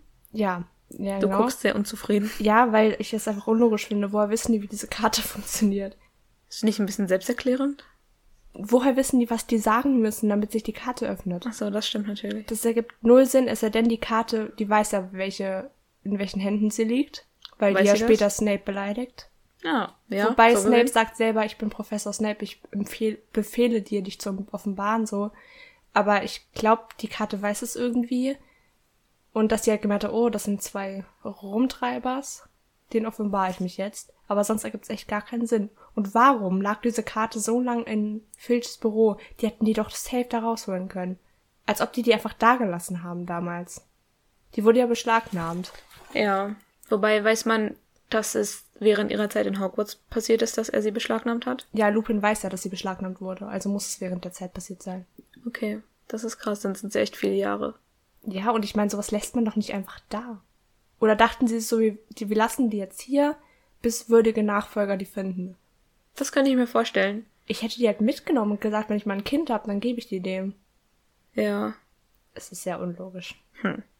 Naja, also im Film erfährt Harry jetzt, wie die Karte funktioniert. Man sieht übrigens Newt Scamander als Namen, der in Hogwarts rum. Stimmt, das ist dieses Easter Egg. Ja. Ähm, das könnte tatsächlich in Hogwarts sein. Ich meine, der lebt da bestimmt noch. Vielleicht Ja. besucht er Dumbledore oder sowas. Ja, oder er ist da, um Lupin ein neues Tier zu bringen. Ja, genau. Das wäre witzig. Weil irgendwoher muss Lupin ja seine Tiere haben. Vielleicht geht er nachts einfach auf Jagd so. Holt die sich aus dem Wald oder sowas. Er geht so in den Sumpf und holt so einen Kappa. Ja. Ja, stimmt. Oder über die illegale, ich gehe nachts in den Pub und rede mit einem Stranger in einer Kapuze, wie Hagrid immer an seine Tiere kommt. Ja, ich glaube, Lupin ist schon ein bisschen. Seriöser. Ja. Ja. Und Harry schnappt sich die Karte und läuft in den Honigtopf. Da erfährt man auch, wie im Buch, dass es der Gang mit der einäugigen Hexe ist. Die wir aus dem ersten Teil kennen. Echt? Im, Im dritten Teil. Da, äh, Im ersten Teil ist doch dieser, da ist der dritte Stock ja noch. Da ist noch Fluffy und so und da ist dieser dunkle Gang und da steht diese Statue mit den, mit der buckligen Hexe, die ihre Hände so erhoben hat. Und da ist die Szene, wo One Harry und Hermine aus Versehen zu Fluffy kommen. Warte, hat sie einen Buckel und nur ein Auge? Das sieht man nicht. Das ist so eine ganz spinnenverwebte Nein, nein, ich meine Statue. jetzt generell im Buch, weil Ja, ich habe gerade das Gefühl, ich hätte es falsch gesagt. die aber, einäugige Hexe. ja, okay, gut. Ich habe gerade überlegt, heißt sie die, vielleicht nur die bucklige Hexe? Aber das ist lustig, weil die im ersten Buch nicht auftaucht, aber glaube ich. Aber dann im, im dritten, Oh, krass. Das heißt, Film. der Film hat ihn zuerst gehabt. Die Statue. ich glaube schon, ja. Cool. Dafür taucht ähm, die bucklige Hexe in dem Sinne mit dem Geheimgang jetzt im Film nicht auf. Ja. Aber im Buch und äh, Harry geht durch diesen Gang in den Honigtopf, beziehungsweise man sieht ihn erst, wie er im Honigtopf im Keller eine Platte bewegt im Boden und da rauskrabbelt und allein der Keller vom Honigtopf sieht richtig cool aus, so was Ja. da alles rumsteht. Und dann hat man wieder so ein äh, die Aufnahme durch Harrys Augen quasi, wie man so den Umhang über ihn hat und wie er sich durch den Na äh, Laden navigiert. Und auch da ist natürlich sehr viel cooles Zeug zu sehen, so die Süßigkeiten. Und dann nimmt der Neville den Lolly weg, der so dann durch die Luft fliegt. Der arme Neville. Ja, Und läuft ins Dorf hinaus. Und da wollten wir jetzt einen Cut machen, ne? ja, können wir machen. Dann rudern wir mal wieder zurück. Genau. Hier sind es auch Fred und George, die Harry die Karte des Rumtreibers vererben, weil mittlerweile kennen sie Hogwarts auswendig. Und was mir aufgefallen ist, dass im Buch es keine Fußspuren sind, sondern einfach nur kleine Punkte. Und es ist grüne Schrift auf der Karte. Ja. Und Mrs. Norris wird angezeigt, obwohl sie eine Katze ist. Mhm. Das fand ich komisch. Stimmt. Aber wir wissen ja, es gibt die Theorie, dass sie eigentlich mal ein Mensch war. Oh, echt? Ja. Aber Daher auch der Name. genau, und daher auch Filchs Verbundenheit mit ihr. Ha. Es gibt, gab irgendwie mal so die Theorie, es war seine Verlobte und dann ist was schiefgelaufen und dann ist sie Ah. immer als Katze geblieben. Aber das ergibt keinen Sinn, weil J.K. Rowling hat bestätigt, dass es eine normale Katze ist. Okay. Ich habe mir gerade gedacht, vielleicht waren die vier Rumtreiber einfach, weil Mrs. Norris. War Filch schon. Nee, warte. Ja, doch. Stimmt. Während deren ja, Zeit? Stimmt, damit sie immer wissen, wo Mrs. Genau. Norris ist. Ja, Ja. das ergibt Sinn. Stimmt. Okay. Ja. Also wir fahren auch, dass Weihnachten jetzt kurz bevorsteht im, im Buch. Und Flitwick schmückt mal wieder die große Halle. Und Ron und Hermine bleiben wir über Weihnachten da, um Harry Gesellschaft zu leisten. Was richtig süß ist. Das ist schon wirklich süß. Ich glaube auch im Zusammenhang mit Sirius Black, der von dem ja ausgegangen wird, dass er Harry töten will. Sie ihn deswegen nicht alleine lassen wollen. Stimmt. Es bleiben aber echt kaum Leute da. Ja. Dazu kommen wir aber auch noch. Ja. Ja, hier muss Harry durch den Geheimgang hinter der Hexe. Er muss dreimal auf die Statue tippen und irgendwas sagen. Mhm. Ich weiß jetzt gerade den Zauberspruch nicht mehr. Und Ich auch nicht. belastend. Und dann muss er da reinklettern. Genau.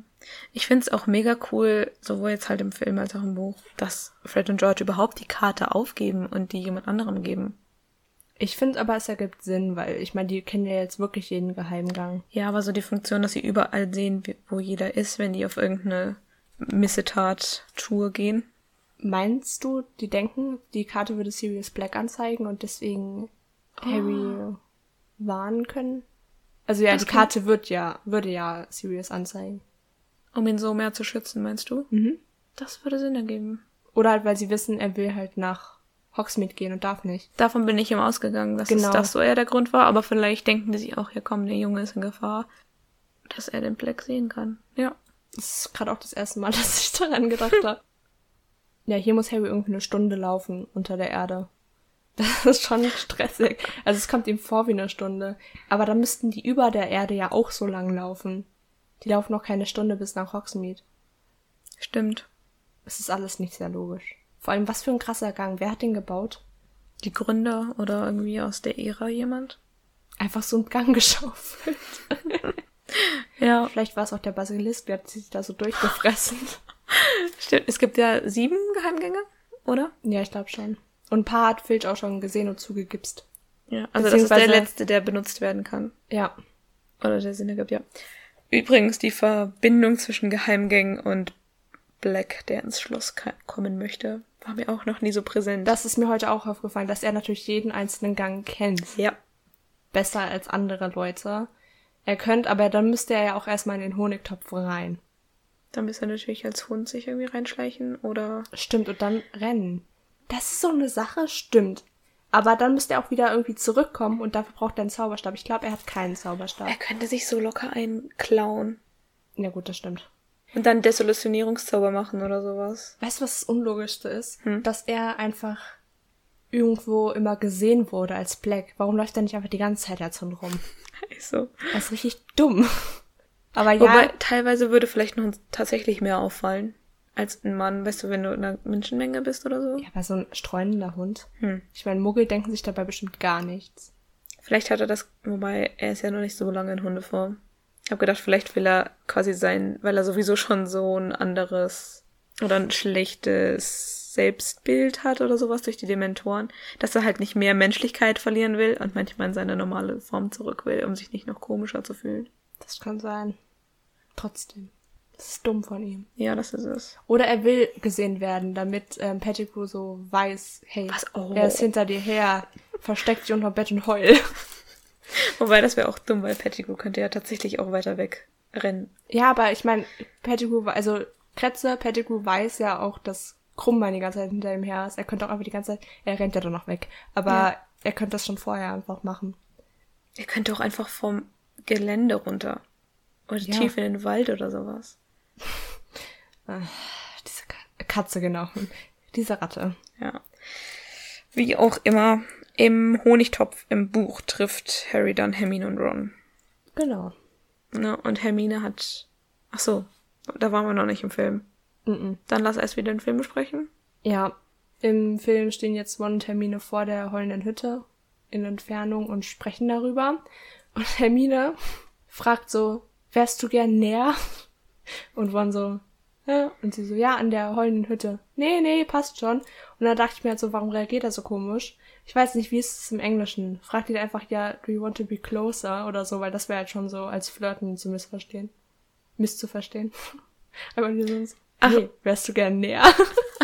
Zueinander meinst weil er so komisch reagiert. du? Ich hatte das halt so interpretiert, dass er Schiss vor der heulenden Hütte hat und nicht näher ran Ja, will. das auch, aber dann halt, er versteht ja erst nicht, was sie meint. Und dann sagt sie ja an der heulenden Hütte. Und er Ach so, ah, so. nee, nee, geht schon. Weil das ist schon ein bisschen awkward, weil die da halt so zu zweit stehen einfach. Habe ich nie reingelesen in die Situation.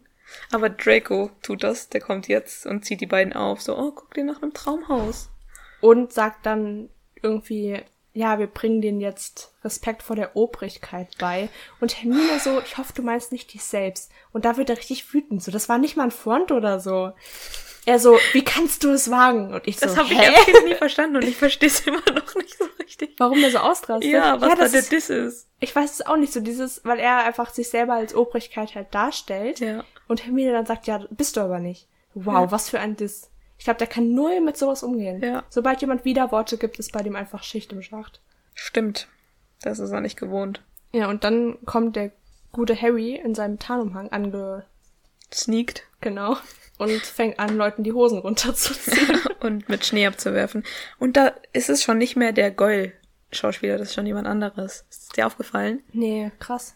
Ich habe mal gehört, glaube ich, dass der irgendwie Drogenprobleme hatte, der Schauspieler. Der ist doch auch schon mal in eine Messersticherei geraten und so. Das kann sein. Ja, Der auf jeden Fall kommt er nicht mehr vor. Genau, der wurde kriminell und wurde dann rausgeschmissen praktisch. Ja, also ist jetzt irgendein anderer Dude. Also da wollten wir noch weitermachen, ne? Wie sie im Dorf sind. Genau, weil da habe ich mir nämlich aufgeschrieben, Hogsmeade ist so schön. Weil es ist so schön, vor allem in diesem Winter-Vibe. Das hat schon fast so was Kinderbuchmäßiges. Ja, also es ist extrem schön. Ja. Also wir sind jetzt wieder halt direkt im Dorf und Sirius ist da auf einem Plakat. Da Da du, kommt er einmal wieder ins Gedächtnis. hast du da drauf geachtet, dass er nach links und rechts Dieser schaut? drei Dingens. Ja, ja. Mugshot, ja. Genau. Ja, ja, da werden wir natürlich genau dran erinnert. Ach ja, es gibt ja Sirius Black. Harry, du solltest nicht hier sein. Im Film vergisst man das teilweise. Also Ja. in, in gewissen Abschnitten. Im Buch ist so diese Gefahr ein bisschen allumfassender. Genau, und da sagt Hermine auch die ganze Zeit, geh nicht nach Hogsmeade. Ja. Äh, Im Film sind sie jetzt vor dem drei Besen.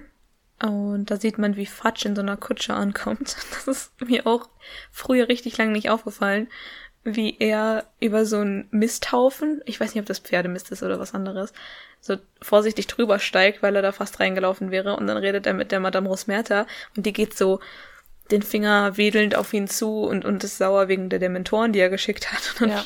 äh, tritt er nochmal direkt in diesen Pferdemist rein. ah, ja. Und Harry hört das natürlich. Und, Wie sie über Black reden. Und rennt direkt in seinem Tarnumhang hinterher. Genau.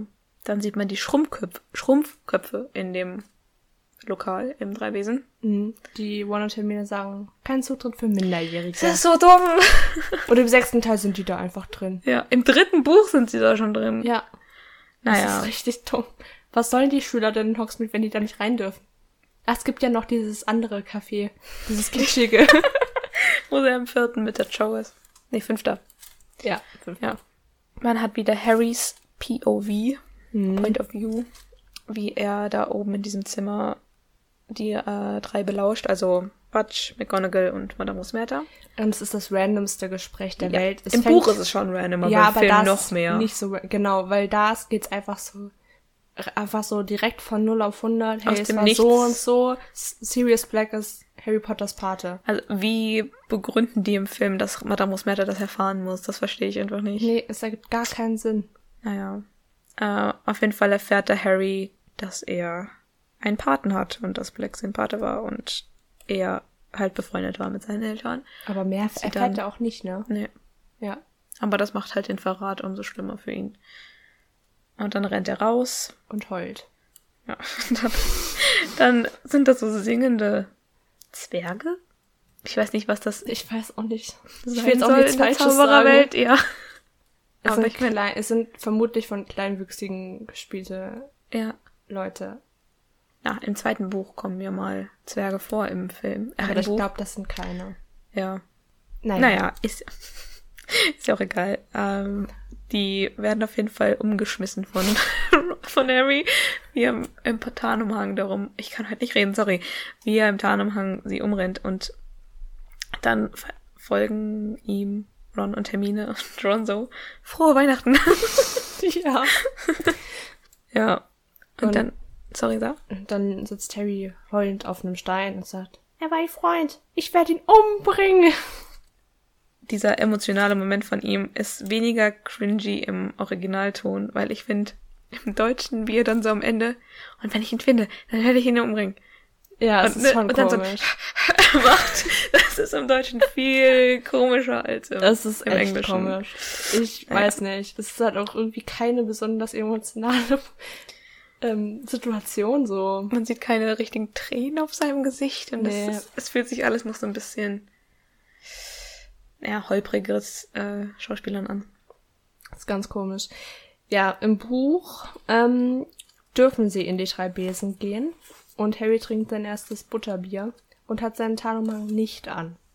Aber, Das ist auch so dumm. Naja. Warum würde er ihn ausziehen? weil niemand ja weiß, dass er keine Genehmigung hat. Ah, die anderen haben es doch mitbekommen, dass er nicht mit Ja, ist. Er ist Harry Potter, die werden doch wohl. Na egal, auf ihn aufpassen. Die die juckt das nicht. Aber das stimmt. Hermine hat äh, Angst, dass die Karte gefährlich ist und will, dass er sie abgibt. Und Ron ist sauer, dass sie nicht ihm die Karte gegeben haben. ja, und ich glaube, Hermine sagt sogar, Black könnte durch einen Geheimgang in die Schule kommen und sie müssten Lehrern Bescheid geben, deswegen. Stimmt, weil sie Angst hat, dass ähm, Sirius sie vielleicht die Karte vielleicht benutzen Genau. könnte. Ja. Ich meine, kann sein. Also Mhm.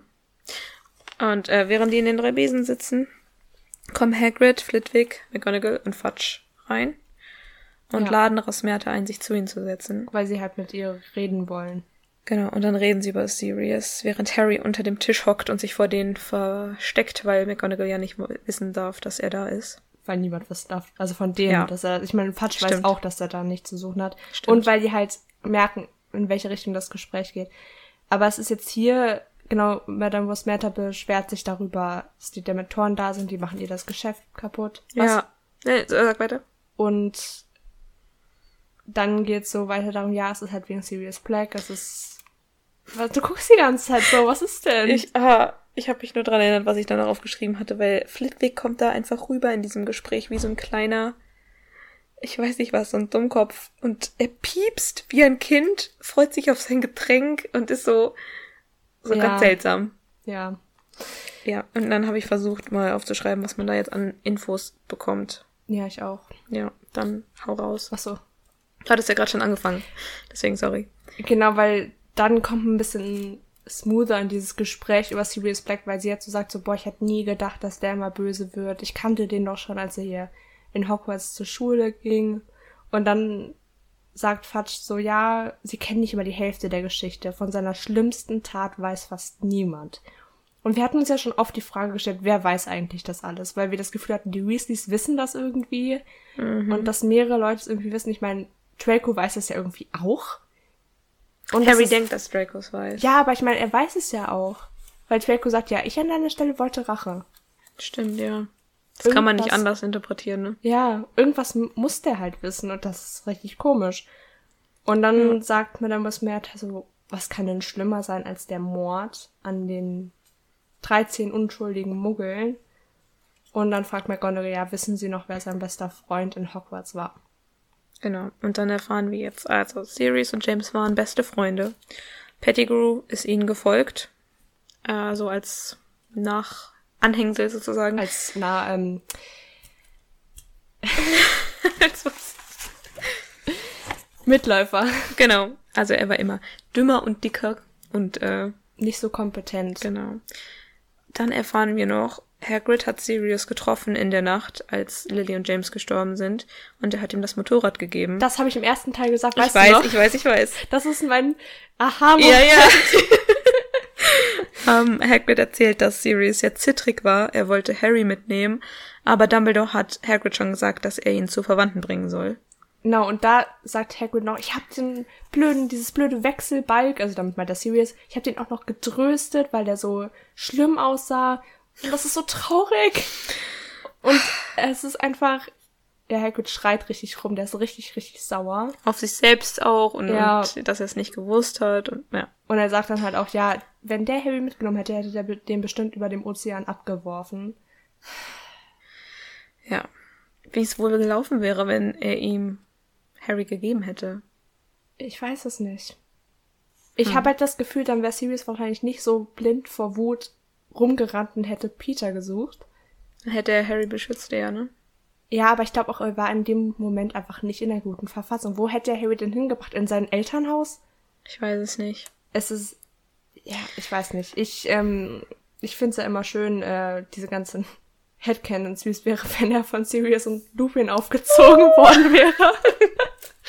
Oh ja. Immer Happy Times. Wir erfahren noch, dass Dumbledore dachte, dass Sirius der Geheimniswahrer war. Und er hat schon länger, also Dumbledore, äh, geglaubt, dass jemand Informationen an Voldemort weitergibt. Nee, Dumbledore wusste doch, dass Sirius der Geheimnisfahrer war. Ja, aber es ist ja falsch, deswegen, also er dachte es zu wissen. Ach so, zu dem Zeitpunkt, also Sirius war ja am Anfang wirklich der Geheimniswahrer. wissen wir das, dass, das, dass die geswitcht haben oder Ja. haben die von Anfang an gleich Wurmschwanz genommen? Nein, die haben, die haben geswitcht, ganz knapp. Ja, ich dachte, die haben sich einfach, bevor sie sich entschieden haben. Also das ist Sirius nicht, aber ist ja auch egal. Nee, ich glaube nicht. Also Dumbledore dachte auf jeden Fall, dass die nicht gewechselt haben und dass Sirius immer noch der Geheimniswahrer war. Und dass er, wie gesagt, schon länger jemanden in Verdacht hatte, Informationen an Voldemort weiterzugeben. Das heißt, wenn das stimmt, dann hat Wurmschwanz halt wirklich schon länger so diesen Snitch gespielt. Ja, natürlich. Ja. Weil, Und, also, erstmal um zu klären, was ein Geheimniswahrer ist. In dem Sinne wurde ein Zauber auf Lily und James und Harry gelegt und nur der Geheimniswahrer wusste, wo die sich aufhalten. Und nur wenn man es aus ihm rausbekommen hat, dann konnte man rausfinden, wo die sich befinden, weil dieser Zauber so stark ist, dass sie sich praktisch, man kann an deren Haus gehen und durch die Scheiben schauen und man sieht sie nicht sozusagen. Also sie sind praktisch unaufspürbar. Und warum die überhaupt diesen Zauber bekommen haben, war, weil, das erzählt Fudge jetzt, nur sehr wenige wussten, dass Dumbledore, dass Voldemort hinter Lily und James her war, aber weil Dumbledore gute Spione hat, hat er durch einen Spion rausgefunden, dass das so ist. Wir wissen, das war Snape. okay. Und dann wurde der Fidelius-Zauber angewandt. Ja. Aber ja, Sirius war zuerst der Geheimniswahrer, aber ich hatte gerade einen Brain-Moment. Weil Sirius dachte ja, dass Lupin vielleicht der Verräter ist. Und deswegen ergibt Sinn, dass er seinen Posten an Peter weitergegeben hat, weil er sich so dachte, vielleicht kann ich so, also, nee, es ergibt nicht so viel Sinn, aber weil er dachte, okay, Lupin denkt sich bestimmt, dass ich der Geheimnisfahrer bin, also tausche ich lieber mit Peter. Der hatte den echt im Verdacht. Ich glaube schon, ja. Ich glaube, der entschuldigt sich auch später noch dafür. okay, da kommen wir dann noch hin. Okay, krass. Was halt mega traurig ist, aber ja. Okay. Ähm, wir erfahren außerdem, wie auch schon im Film, dass Sirius der Pate von Harry ist und er war Trauzeuge von Lily und James. Ähm, und dann hat er später in der Nacht als, wobei den genauen Zeitpunkt weiß, äh, weiß man da glaube ich nicht, äh, hat Sirius Pettigrew gefunden. Am nächsten Tag. ah, okay. Und hat ihn in die Luft, äh, Quatsch, wurde in die Luft gejagt, also Pettigrew. Hier wird gesagt, ähm, dass Peter Sirius gesucht hat und ihn gefunden hat und konfrontiert hat. Und dann gesagt hat so, wie konntest du das nur tun? Ich habe falsch gelesen, was ich mir aufgeschrieben habe. Ja, also ja, aber eigentlich wissen wir, es war andersrum. Sirius Genau. hat Peter gesucht und Peter hat dann so getan, als wüsste er nicht, wovon Sirius redet und hat ein richtig großes Theater gemacht, wahrscheinlich um Zeugen zu bekommen. ja. Und man hat von ihm nur einen blutbefleckten Mantel und einen Finger gefunden. Hm, wo ist der Rest des Körpers? Warum hat sich das nie jemand gefragt? Ja, McGonagall hat noch ein schlechtes Gewissen, weil sie Peter öfter angefahren hat, während er in Hogwarts war. Ähm, und genau an dieser Szene, an der Crime-Scene, ähm, gab es einen tiefen Krater im Boden Ach du Scheiße. und Chaos unter den Muggeln. Und Sirius hat gelacht, während er verhaftet wurde. Peter hat postmortem, so wie man dachte, äh, den Merlin-Orden erster Klasse bekommen. Oh Gott, das ist so falsch. Und Fudge war vor Ort, er hat Sirius später besucht Und im Gefängnis. ja, Und da erzählt er schon von dem Kreuzworträtsel und von der Zeitung, die er ihm gegeben hat. genau, weil er sagt, ich war erstaunt, dass Sirius so normal war, im Gegensatz zu den anderen, als würden ihm die Dementoren kaum was ausmachen. Wir erfahren später, dass es war, weil Sirius unschuldig Entschuldigung. ist und er das wusste und einfach davon, damit konnte er halt weiterleben. Und weil das kein glücklicher Gedanke war trotzdem und ihm nicht ausgesaugt werden konnte, ist diese Wahrheit halt bei ihm geblieben und konnte Stimmt. ihn davor bewahren, irre zu werden. Der hatte gar keine glücklichen Gedanken mehr.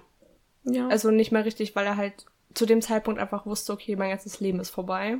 Das ist so traurig. ja. Oh Gott. Okay. Hast du noch was im Buch, was da noch passiert? Hm. Jetzt direkt bei, nach dem Gespräch halt müssten wir jetzt wieder beim Film weitermachen. Ja, also da kommt keine Szene, wo er irgendwie wegläuft und dann so diesen Moment hat. Genau. Das wird schon so eine lange Folge, Elise. Das wird richtig schlimm. Okay. Wir starten wieder im Film mit einem Bild der Weide, der peitschenden Weide, die ihren Schnee abwirft, Genau, weil der auf die Kamera fliegt. weil jetzt wird's nämlich Frühling. Genau. Und dann springen wir gleich in die nächste Stunde bei Lupin, also die Privatstunde. genau, wo er ihm beibringt, dem Harry, wie man sich gegen Dementoren verteidigen kann. Genau. Das war jetzt richtig elegant von mir zusammengeschwungen, dieser Sentence. Oh, ich habe diesen furchtbaren. Ich will die ganze Zeit irgendwelche englischen Ausdrücke sagen. Ich und merk's dann gar brauch nicht. Es tut mir leid. Mann. Also, Harrys erster Versuch, den Irrwicht in Gestalt eines Dementors zu besiegen, misslingt und er kippt um, weil er nur an seinen ersten Flug auf einem Besen gedacht hat. Das Verhorst. ist so traurig, dass das seine glücklichste Erinnerung ist. Beim zweiten Versuch hat er einen gestaltlosen Patronus im Film, schon so ein Genau. bisschen. Und da war seine Erinnerung was, was er erstmal nicht erzählt, glaube ich. Wir erfahren oder erzählt Doch, er doch, dann- da erzählt er das schon. Ah, stimmt. ja, okay. Es war eine Erinnerung an seine Eltern, von der er aber nicht weiß, ob die real ist. Genau. Und ähm, bevor er es ein zweites Mal versucht, kriegt er natürlich Schokolade vom Lupin, die ihm hilft.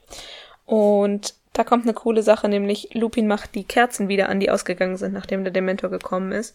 Happiness So wie- can be found. Genau, also ein Callback, wie Dumbledore ja auch die Kerze wieder angemacht hat. Und Harry steht dann ja auch so gedankenverloren vor einer der Kerzen und fasst da mit dem Finger so ein bisschen rein, als er darüber nachdenkt, was seine wirklich wichtig, äh, glücklichste Erinnerung ist.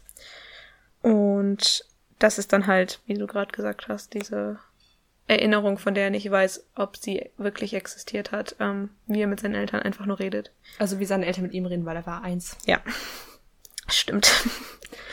Ja. Ich habe da überlegt, ob das vielleicht auch die Szene sein könnte oder die Erinnerung äh, vom Spiegel von Nehebe von Nehegeb. Das kann auch sein. Und die war ja auch nicht wirklich real, so in dem Sinne, aber da hat er sich bestimmt ziemlich glücklich gefühlt. Ja. Ja, dann ist das auch schon vorbei, weil Lupin sagt, das reicht jetzt erstmal. Oder Ja. Harry sagt, das reicht jetzt erstmal. Ich habe keine Ahnung. Am Ende- reicht's. Am Ende sitzen sie dann so ganz casual nebeneinander. Und ich mag irgendwie deren Beziehung, dass man da halt schon merkt, es ist so mehr als diese Schüler-Lehrer-Beziehung und mehr freundschaftlich. Ja. Und er redet ähm, wieder über Lily und James. Und ja, einfach so, ohne dass Harry es weiß. Wobei, naja, Lupin hat ja schon gesagt im Film, dass er die beiden gekannt hat, aber sind Lily und James halt so eine Verbindung zwischen den beiden. Ja. Im Buch ähm, geht's Harry jetzt erstmal extrem sch- scheiße. Also er liegt halt wach und denkt sich so, oh mein Gott, das war der beste Freund meiner Eltern. Er weiß nicht mehr, wie er zurückgekommen ist von Hogsmeade. Er ist einfach kopflos gerannt. Und er schaut sich jetzt hier das Album an, was Hagrid ihm im ersten Teil geschenkt hat, mit dem Hochzeitsfoto seiner Eltern. Er geht auch Hermine und Ron aus dem Weg und will alleine sein, weil es ihm so Ja. scheiße geht. Ach so, und hier ist noch das Ding, hier, hat er das Foto ja schon vorher gekannt, aber er hat nicht, er hat Sirius Black nicht erkannt, weil da, weil Sirius Black da einfach noch total gut aussah. Ja, äh, wir erfahren im Buch, dass er ein sehr handsome Typ war, aber dass es jetzt halt fast alles weg ist. Ja. Und am nächsten Morgen im Buch, da sind schon Weihnachtsferien, reden Hermine und Ron auf ihn ein, dass er nicht nach Black suchen darf. Und er so, ihr versteht das nicht und sagt halt, ich will ihn umbringen, ich werde ihn töten. Harry, als ob du süßer 13-jähriger Junge einfach so einen Mann umbringen würdest. Ich meine, er hat noch nicht mal eine Ahnung, welchen Zauber er dafür benutzen müsste. Ja. Ja, Naja. gut, aber ich, ich verstehe seine Wut auf jeden Fall. Ja, das schon. Und ähm, Aber wie selbstverständlich er das nimmt, dass er einfach jemanden umbringen kann. Ich glaube, dieses falsch Ich eingeschätzt. dich um, das ist halt so, so Kurschussreaktion. Ich glaube, Hermine sagt auch so, ja, die Dementoren werden ihn schnappen, das ist eine gerechte Strafe. Und fängt auch fast an zu heulen. Weil ich glaube, Harry sagt dann auch so, wisst ihr, was ich jedes Mal höre, wenn die Dementoren mich angreifen? Ja, ich höre meine Eltern sterben, sozusagen. Ja, er sagt dann ja, dass Azkaban als Strafe nicht ausreicht und sagt Weil- so, nein, er muss sterben und Genau. als, dass er ihn umbringen wird. Weil Azkaban Sirius Black offensichtlich nicht viel anhaben kann, Genau. Sagt Ja. er noch dazu. Da sagt er dann auch, dass er glaubt, dass Draco es weiß. Ja, stimmt. Und das ist so das erste Mal, dass man diese wirklich härtere Seite von Harry sieht, Die Voldemort-Seite. beziehungsweise einfach auch diese menschliche Seite von ihm. Ich weiß noch nicht mal, ob das wirklich Voldemorts Einfluss ist. Ich meine, Voldemorts Nee. Einfluss in dem Sinne, dass er seine Eltern umgebracht hat und da dieser Ja. Schmerz herkommt, aber das ist natürlich auch eine einfach menschliche Reaktion darauf, dass Ja, weil Harry ist echt Verrat. ist echt selten wirklich wütend Ja. über alles, was ihm passiert ist. Er trauert halt auch kaum. Ja, Das muss halt irgendwann einfach mal raus. Er wird ja echt immer wütend, wenn er jemanden verliert. Erfahren Im wir fünften ja, ist er. Oh Oh. Gott, das ist so furchtbar. Ja. Und jetzt ist Weihnachten. Ach nee, Quatsch, Da erstmal. müssen wir erst nochmal zum Film zurück, ne? Nee, nee, ähm, gar nicht. Wir sind jetzt noch lang nicht an der Stelle mit der ersten Unterrichtsstunde. Ha, stimmt. Das ist alles ver... Ah, das, das wird kompliziert, das jetzt. Ja. Ja. Nee, aber ich hab's, ich hab's, glaube ich, im Griff. Glaube ich. Ha? Okay. okay, dann nehmen wir jetzt schon eine Szene vorweg, die später erst im Film kommt. Aber das macht ja nichts. Nämlich die mit Hagrid. Genau. Ähm, Harry ist jetzt in dem Mut, zu Hagrid zu gehen und ihn zu besuchen. Da Never passiert- mind. Genau, das ist noch was anderes. Ja, ja. Ähm, und die anderen finden das natürlich nicht so gut, aber er sagte doch, ich will jetzt Hagrid besuchen und es ist auch echt eine gute Entscheidung, weil er muss ein bisschen runterkommen. Und da, und Hagrid macht die Tür halt auf und umarmt Harry erstmal so, "Ah, du solltest nicht hier sein, aber danke, dass du hier bist. Also er sagt das nicht so, aber Er ist in Tränen aufgelöst. ja. Und erzählt dann, hey, Seidenschnabel muss zur Anhörung. Genau. Und Harry hat sofort seine eigenen Sorgen vergessen und das ist so süß. Ja, der liebe Harry mal wieder, der im Film nicht so durchkommt. Ja. Und Harry, äh Quatsch, Hagrid zeigt den Brief, ähm, wo es um seinen Schnabel geht. Und da steht Mr. Hagrid. Und manchmal vergesse ich, dass das sein Nachname ist. Das ist Oh so Gott. ungewohnt. Same. ja, jeder nennt ihn ja Hagrid, sogar Ja. Dumbledore nennt ihn so. Ja. Niemand sagt Rubius. Ja, und Ron bietet an, eine Tasse Tee für Hagrid zu machen, weil das seine Mom auch immer tun würde. Und auch das ist so ein süßer Ron-Moment, der nie im Film vorkommen würde. Ja, also ja, ich mach mal Tee, oder? So richtig unbeholfen und so. Ja. Einfach goldig. Und die drei Freunde bieten Hagrid jetzt an, ihm zu helfen und wälzen daraufhin ganz viele Bücher. Und ja, irgendwie haben die immer Zeit in den Weihnachtsferien einfach in der Bücherei zu chillen. Bei Hagrid erfährt man noch, dass die Flubberwürmer tot sind, weil sie zu viel Salat gegessen haben. Same. die Armen und Ron so, oh, oh nein. ja, Und Hagrid redet über Azkaban und wie schlimm es dort war. Und er sagt im Zuge seiner schlimmsten Erinnerungen an das Erlebnis, ähm, das war, als Norbert weggegeben wurde. Also als er ihn weggeben musste. Also das wäre seine schlimmste. Erinnerung. einer der schlimmsten. Ja. Ja, weil es noch als sein Vater Ja. Und, und dann ist. kam die als nächstes. Nee, erst noch sein Rausruf aus Hogwarts, glaube ich. Ah, okay, stimmt, waren das kann sein. Sachen. Und dann Norbert. Ja, okay. Schon sad. Krass, dass ihm das so viel ausgemacht hat. Ja. Und erzählt dann, ja, das war schlimm da drin. Ich wusste, ich, mein Leben war nichts mehr wert, aber als ich dann rausgelassen wurde, da war ich auf einmal der glücklichste Typ. Ja. Er war ja auch monatelang da drin, das erfährt man im Film auch nie. Ja, es ist so dumm. Naja. Der hätte so kaputt gehen. Okay, er war ja unschuldig. Und er ist kein Mensch. Also es kann sein, dass es zwar schon einen Impact auf ihn hatte, aber nicht so nachhaltig. Ja, Armer Hagrid. ziemlich, ja.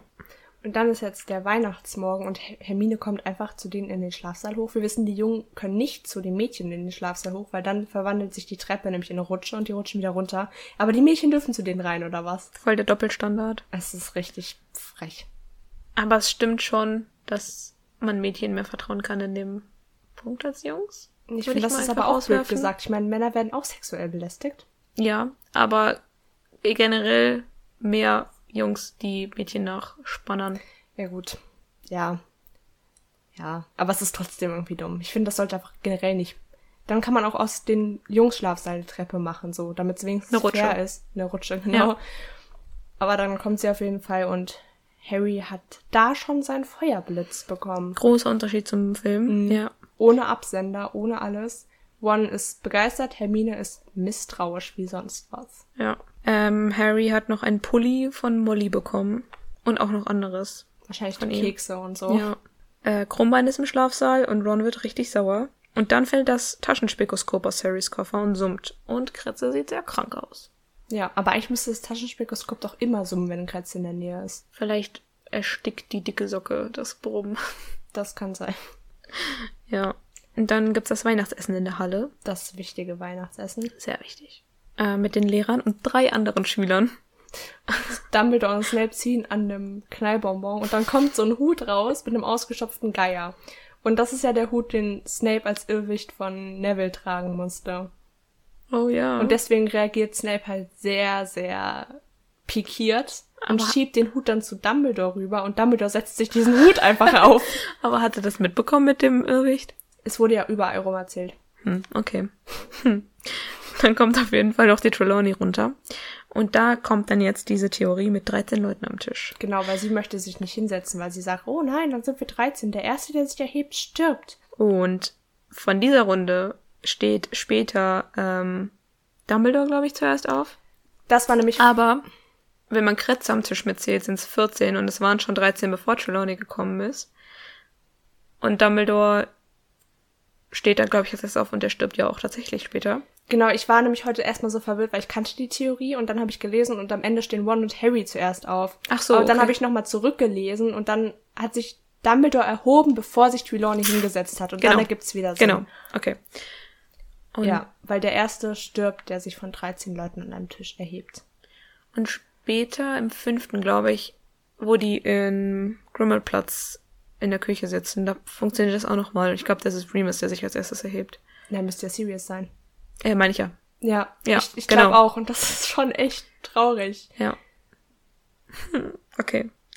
Also da merkt man auch wieder, es sind Körnchen Wahrheiten in, der Wahrsagerei. Wahrsa- Genau. Und in, es ist krasses Foreshadowing, wenn man so will. Ja.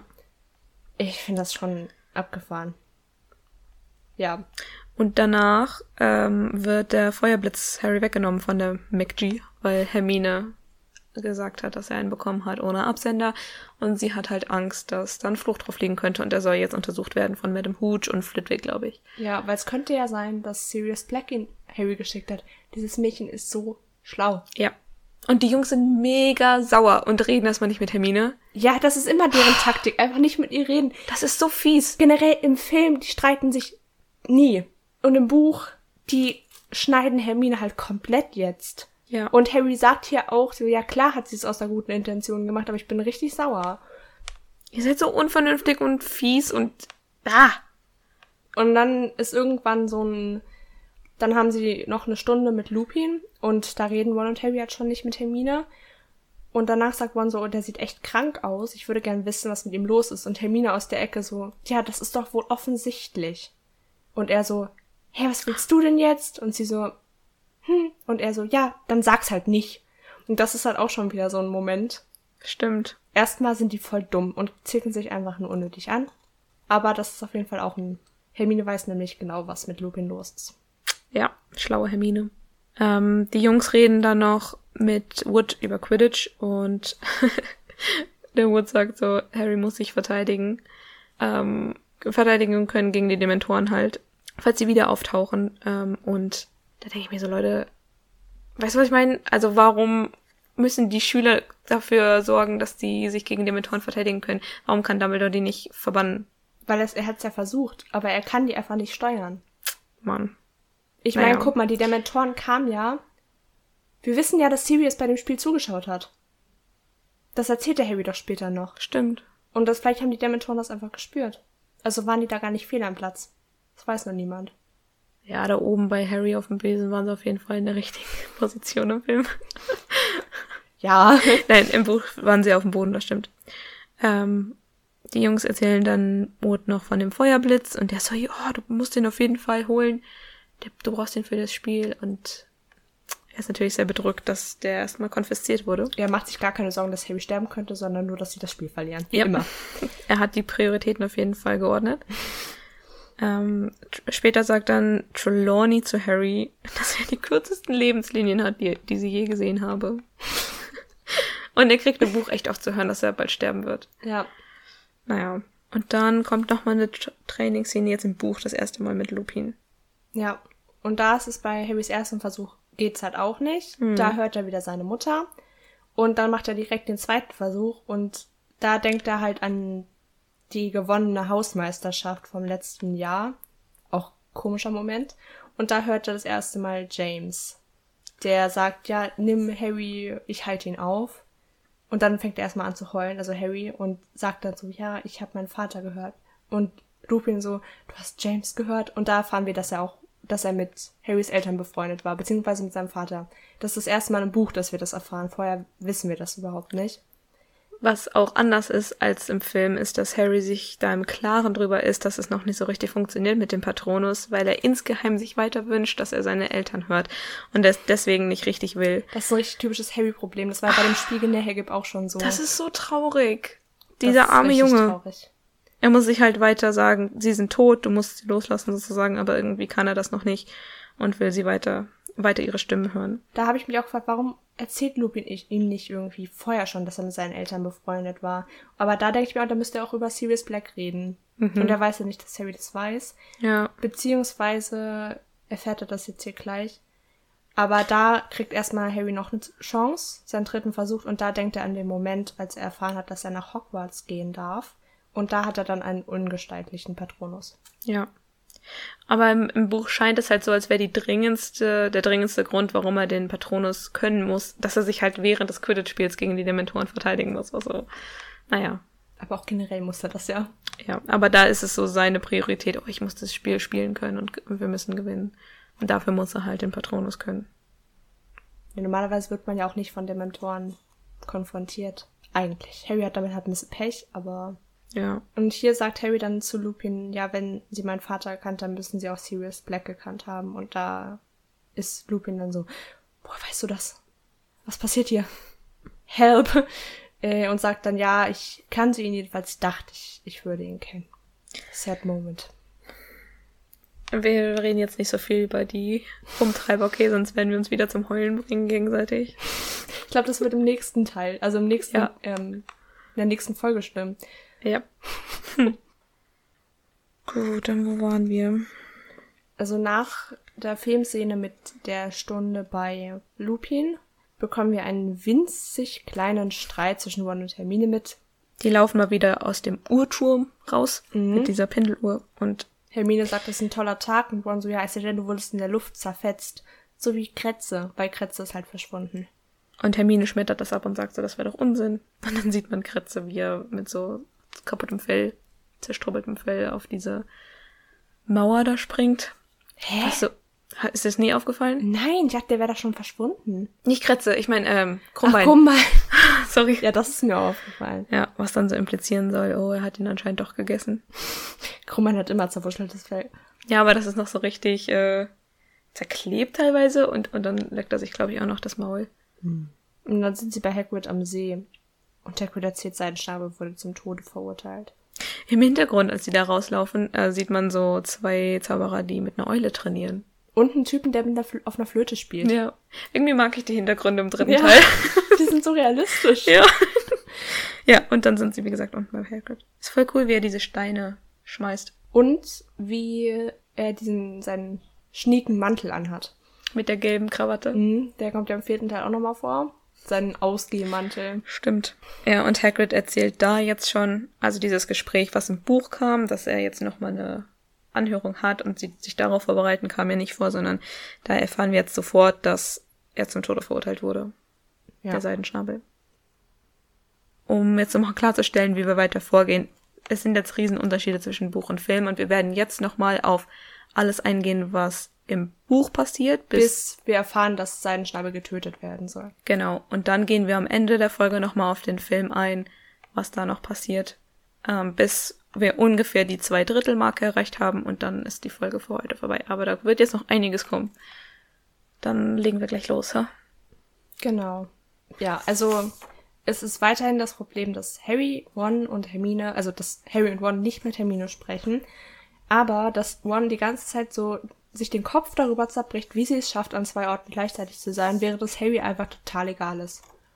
Ron zählt da so alles auf und sagt so, hey, ich habe Ernie Macmillan gefragt und der hat gesagt, sie ist immer in Arithmantik drin. Dabei kann das gar nicht sein, das ist ja zeitgleich mit Wahrsagen. Ich bin verwirrt und Harry ist daneben und es juckt ihn überhaupt nicht. Nett Harry. Ja. Ihm fällt das halt gar nicht auf so. Er hat irgendwie zu viel mit Quidditch zu tun und Ja. Ja, er fragt McGonagall nach jeder Stunde Verwandlung, ob er den Besen zurückhaben kann, der immer noch konfisziert ist. Und Wood sagt ihm, er soll sich jetzt einen neuen bestellen, weil der bestimmt nicht rechtzeitig äh, wiederkommt. Und Harry hat noch ein paar Stunden bei Lupin genau, und der erklärt ihm dann auch irgendwann, ähm, Kuss des Dementors. genau, was es eigentlich ist und dass es einem die Seele aussaugt und man dann seelenlos einfach nur in der Ecke rumliegt. Wenn man dann praktisch kein Mensch mehr ist, sondern nur noch eine lebende Hülle. Und Harry sagt, das ist das, was Black verdienen würde. Und Lupin so, bist du dir sicher, dass das irgendjemand verdient? Oh. ja. Ja, auf jeden Fall sagt dann McGonagall an einem späteren Tag, äh, Harry, du kannst den Besen wiederhaben, wir haben den überprüft, es ist alles okay mit dem. Sie lächelt sogar. Ja, sie freut sich natürlich selber, sie will ja auch, dass Gryffindor gewinnt. Und dass die Chancen besser sind, wenn Harry diesen guten Besen hat, ist natürlich klar. Und endlich versöhnen sich die Jungs wieder mit Hermine, weil Na. sie jetzt einsehen, dass sie nur helfen wollte. Nein, eigentlich nicht. Pass auf. Okay, hau raus. Also erstmal gehen die zurück zum Gryffindor-Turm, treffen Neville vor der fetten Dame, nee, vor Sir Cadogan, der ja die fette Dame ersetzt hat. Sir C. und der jammert dann und sagt so, ich habe meinen Zettel mit den ganzen Passwörtern verloren. Ich komme jetzt nicht rein, weil er hat sich alle Passwörter auf ähm, einen Zettel geschrieben und den findet er nicht mehr. Foreshadowing. Und dann laufen Ron und Harry auf Hermine zu und sagen so, ja, wir haben den, ich habe den Besen wieder. Ähm, er war doch nicht verhext und sie so, ja, hätte aber sein können.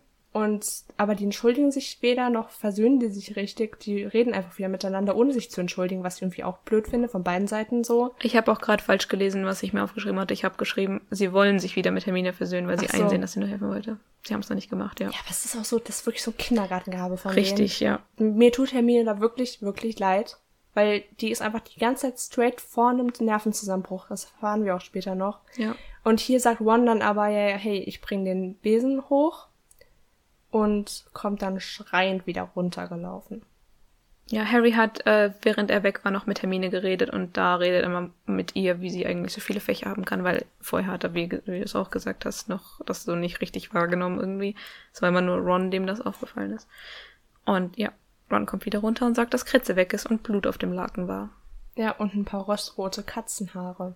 Und Hermine, da reicht Hermine richtig, sie fängt an zu heulen und sagt, ja, ich bin ja eh immer an allem schuld und geht dann raus. Wirklich, genauso hätte ich auch reagiert. Ja. Weil die One kann echt nichts anderes, als sie die ganze Zeit nur anzumotzen. Ja, im nächsten Kapitel, äh, das heißt Gryffindor gegen Ravenclaw, da kommt dann später das große Quidditch-Match. Das fängt auch so an, dass Ron und Hermine sich wirklich so abgrundtief hassen und überhaupt nicht miteinander reden können. Fred und George wollen Ron dann aufheitern wegen Kretze und Ron ist halt so abgrundtief fertig, weil, oh, seine geliebte Ratte. Wo du Ja. jetzt sagst, der spielt nur so oder was auch immer, aber Ja, ich denke, es geht ihm eher um das Prinzip, dass es Hermine halt so egal zu sein scheint, was mit seiner Ratte passiert. da spielt er bestimmt auch rein, aber ich glaube, die Ratte hat ihm tatsächlich was bedeutet. Ja, auch weil es er sein sich immer, einziges Haustier war so. Ja. Harry kann ihn dann ablenken, den Ron, und sagt, komm mit aufs äh, Quidditch-Feld, während wir nochmal ein letztes Training machen, kannst du dann später auf dem Feuerblitz fliegen.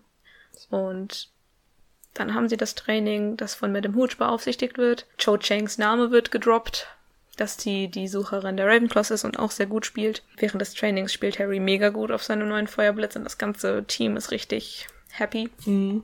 Und Ron darf danach halt, wie gesagt, fliegen.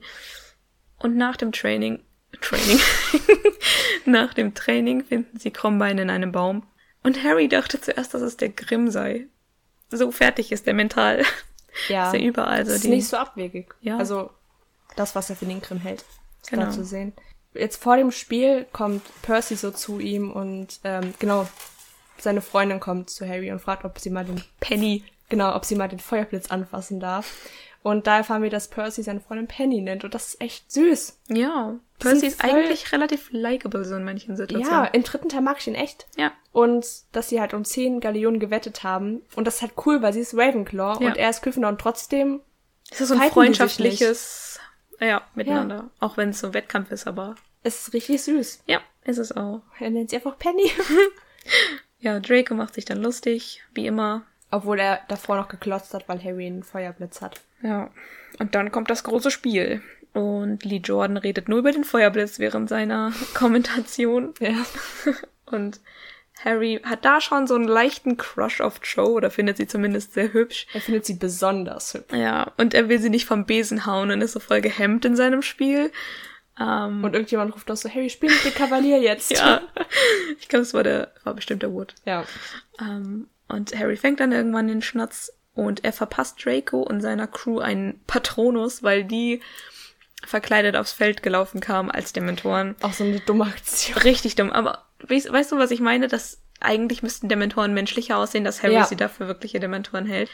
Ja, und danach kriegen Draco, Crab und Goyle auch einen riesigen Anschiss von McGonagall. Aber es ist einfach geil, weil Harry sieht die so und feuert direkt einen gestaltlichen Patronus ab, sieht aber nicht, was es für eine Gestalt ist, weil er halt direkt wieder hochguckt und Ja. den Schnatz halt fängt, weil er einfach so happy ist. Ja. Und Ähm. dann sagt Lupin auch so, der Patronus war nicht von schlechten Eltern.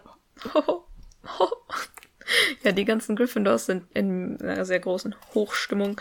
Äh, aber Ron lässt Hermine immer noch furchtbar fühlen. Sie Oh. weint. Naja, Stimmt, weil die machen jetzt Party. ja, genau. Aber Ron sagt da tatsächlich etwas Wahres. Und zwar, dass Hermine halt nie Fehler zugeben kann und sich auch nicht entschuldigt. Und das stimmt schon. Bis zu einem gewissen Punkt. Ja, ja, später tut sie es noch, aber ähm, Ja, sie kann aber- es schlecht eingestehen. Aber sie hat auch nichts falsch gemacht, so. Also, ich meine, ihr Kater.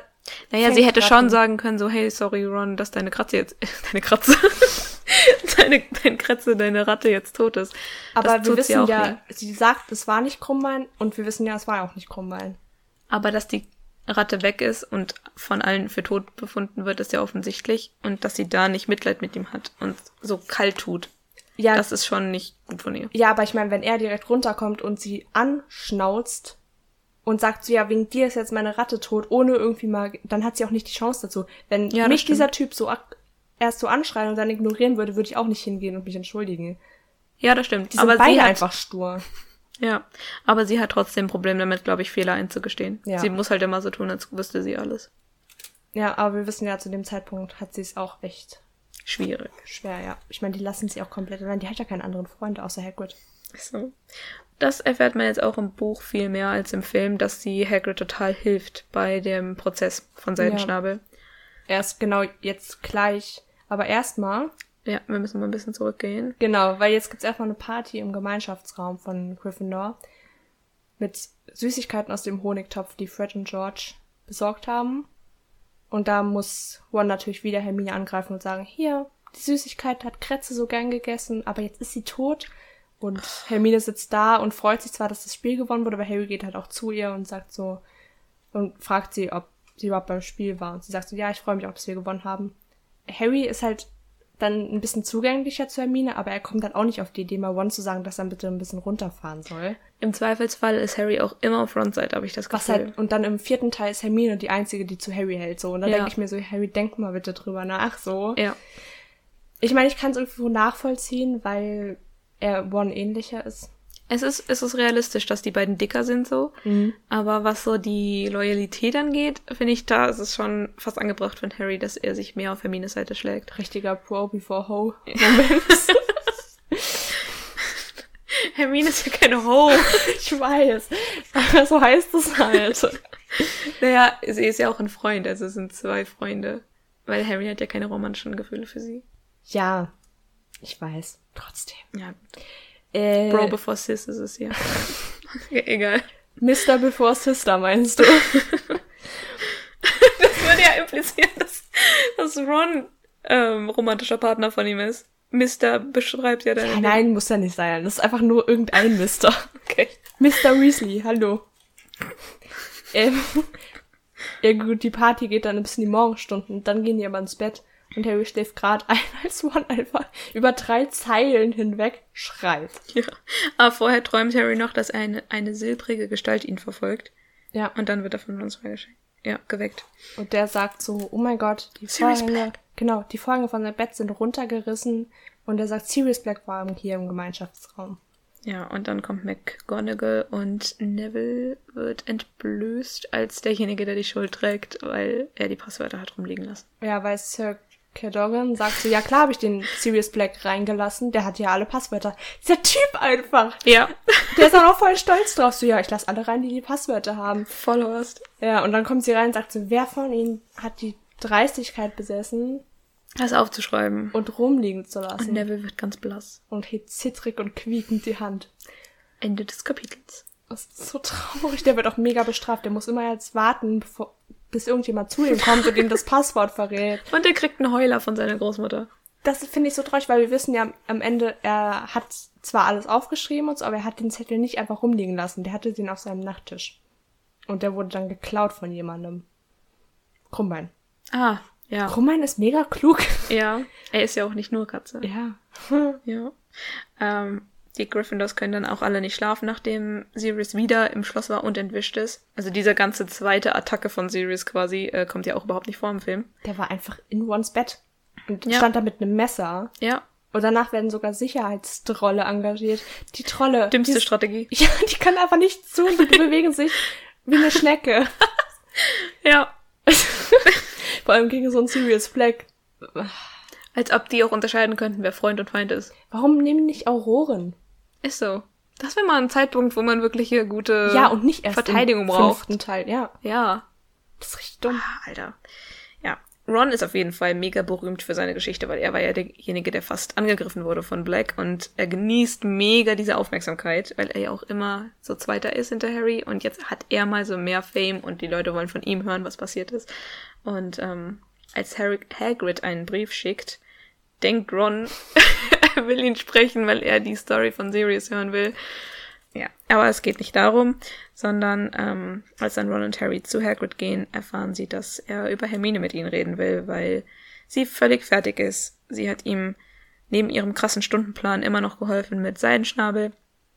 Und Hagrid erzählt, sie würde immer wieder weinen und es macht sie fertig, dass Ron und Harry so scheiße zu ihr sind. Und dass die Ratte gestorben ist. Ja. Es tut ihr leid, sie kann es Ja. nur nicht vor denen zugeben. Ja. Und dann haben Ron und Harry auch endlich mal ein schlechtes Gewissen.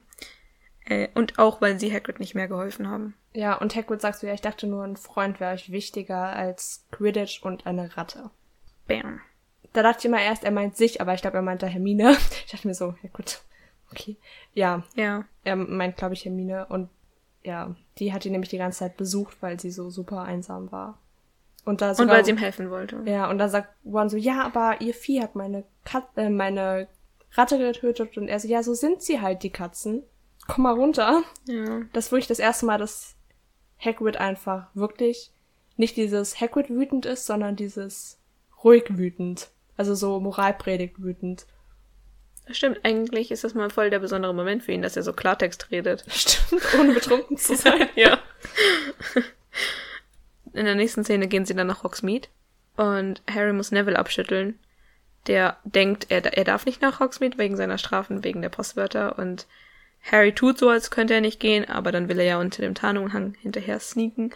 Ähm, dann schüttelt er Neville ab und geht durch den Buckel der Hexe und ist dann mit Ron beim Postamt in Zonkos Scherzartikelladen und dann sind sie vor der Hütte. Und da kommt dann quasi so das Äquivalent der Szene mit Draco und seiner Crew, die sie äh, nerven. Und Harry wirft sie dann mit Schlamm ab und da sieht Draco Harrys Gesicht unter dem Tarnumhang, der verrutscht ist. Genau, er sieht nur Harrys Kopf, der einfach in der Genau. Luft schwebt. Ja. Und Harry weiß so, verdammt, ich muss ganz schnell zurück Er Schloss. rennt zurück äh, und Snape ist schon da und wartet auf ihn und passt ihn ab. Er muss den Tarnumhang in der Statue der buckligen Hexe lassen. Und da kommt dann die Szene, wo wir gleich dann im Film auch drauf eingehen werden, wo Snape die Karte findet des Rumtreibers und von ihr beleidigt wird. Und wie im Film kommt dann auch der Lupin vorbei. Und weißt du noch genauere Details von der Szene mit der Karte? Also irgendwie, Snape sagt dann ja so, ich, Professor Snape. Ja, also erstmal muss man hier sagen, dass er Lupin ruft, indem er Flohpulver in seinen Kamin wirft und sagt, Remus Lupin oder Professor Lupin oder so. Und dann kommt Lupin einfach durch den Kamin. Das passiert da im dritten Teil schon und im vierten Teil kommt es ja öfter vor, dass irgendwie Leute mit dem Kopf einfach nur durch den Kamin reisen. Ja. Fand ich erwähnenswert. Genau, und dann sagt er irgendwie dieses Ich, Professor Snape, bla bla bla, ähm, befehle dir, dich zu offenbaren. Und dann wird er von jedem Einzelnen, sowohl von Mooney als auch von Wurmschwanz, Tatze und Krone, beleidigt. Mit vier individuellen Beleidigungen, ne? Ja, auf Ja. seine Nase und seinen, seine fettigen Haare, glaube ich, bezogen. Ja. Und irgendwie, irgendjemand von denen fragt sich, wie dieser Schaumschläger es schaffen konnte, Lehrer in Hogwarts zu werden. Hm. Ja, also super nett. Ron ist da, glaube ich, auch dabei irgendwie. Der kommt ganz am Ende. Okay. Und Lupin sagt dann, er kennt die Macher der Karte. Ja, genau, das sagt er dann auch, als sie schon aus dem, als Snape schon weg ist. Ja. Und dann gibt er Harry ein schlechtes Gewissen, weil er das Opfer seiner Eltern so einfach aufs Spiel gesetzt hat. Und dann kommt Hermine um die Ecke in dem Korridor und sagt, dass Hagrid den Prozess verloren hat.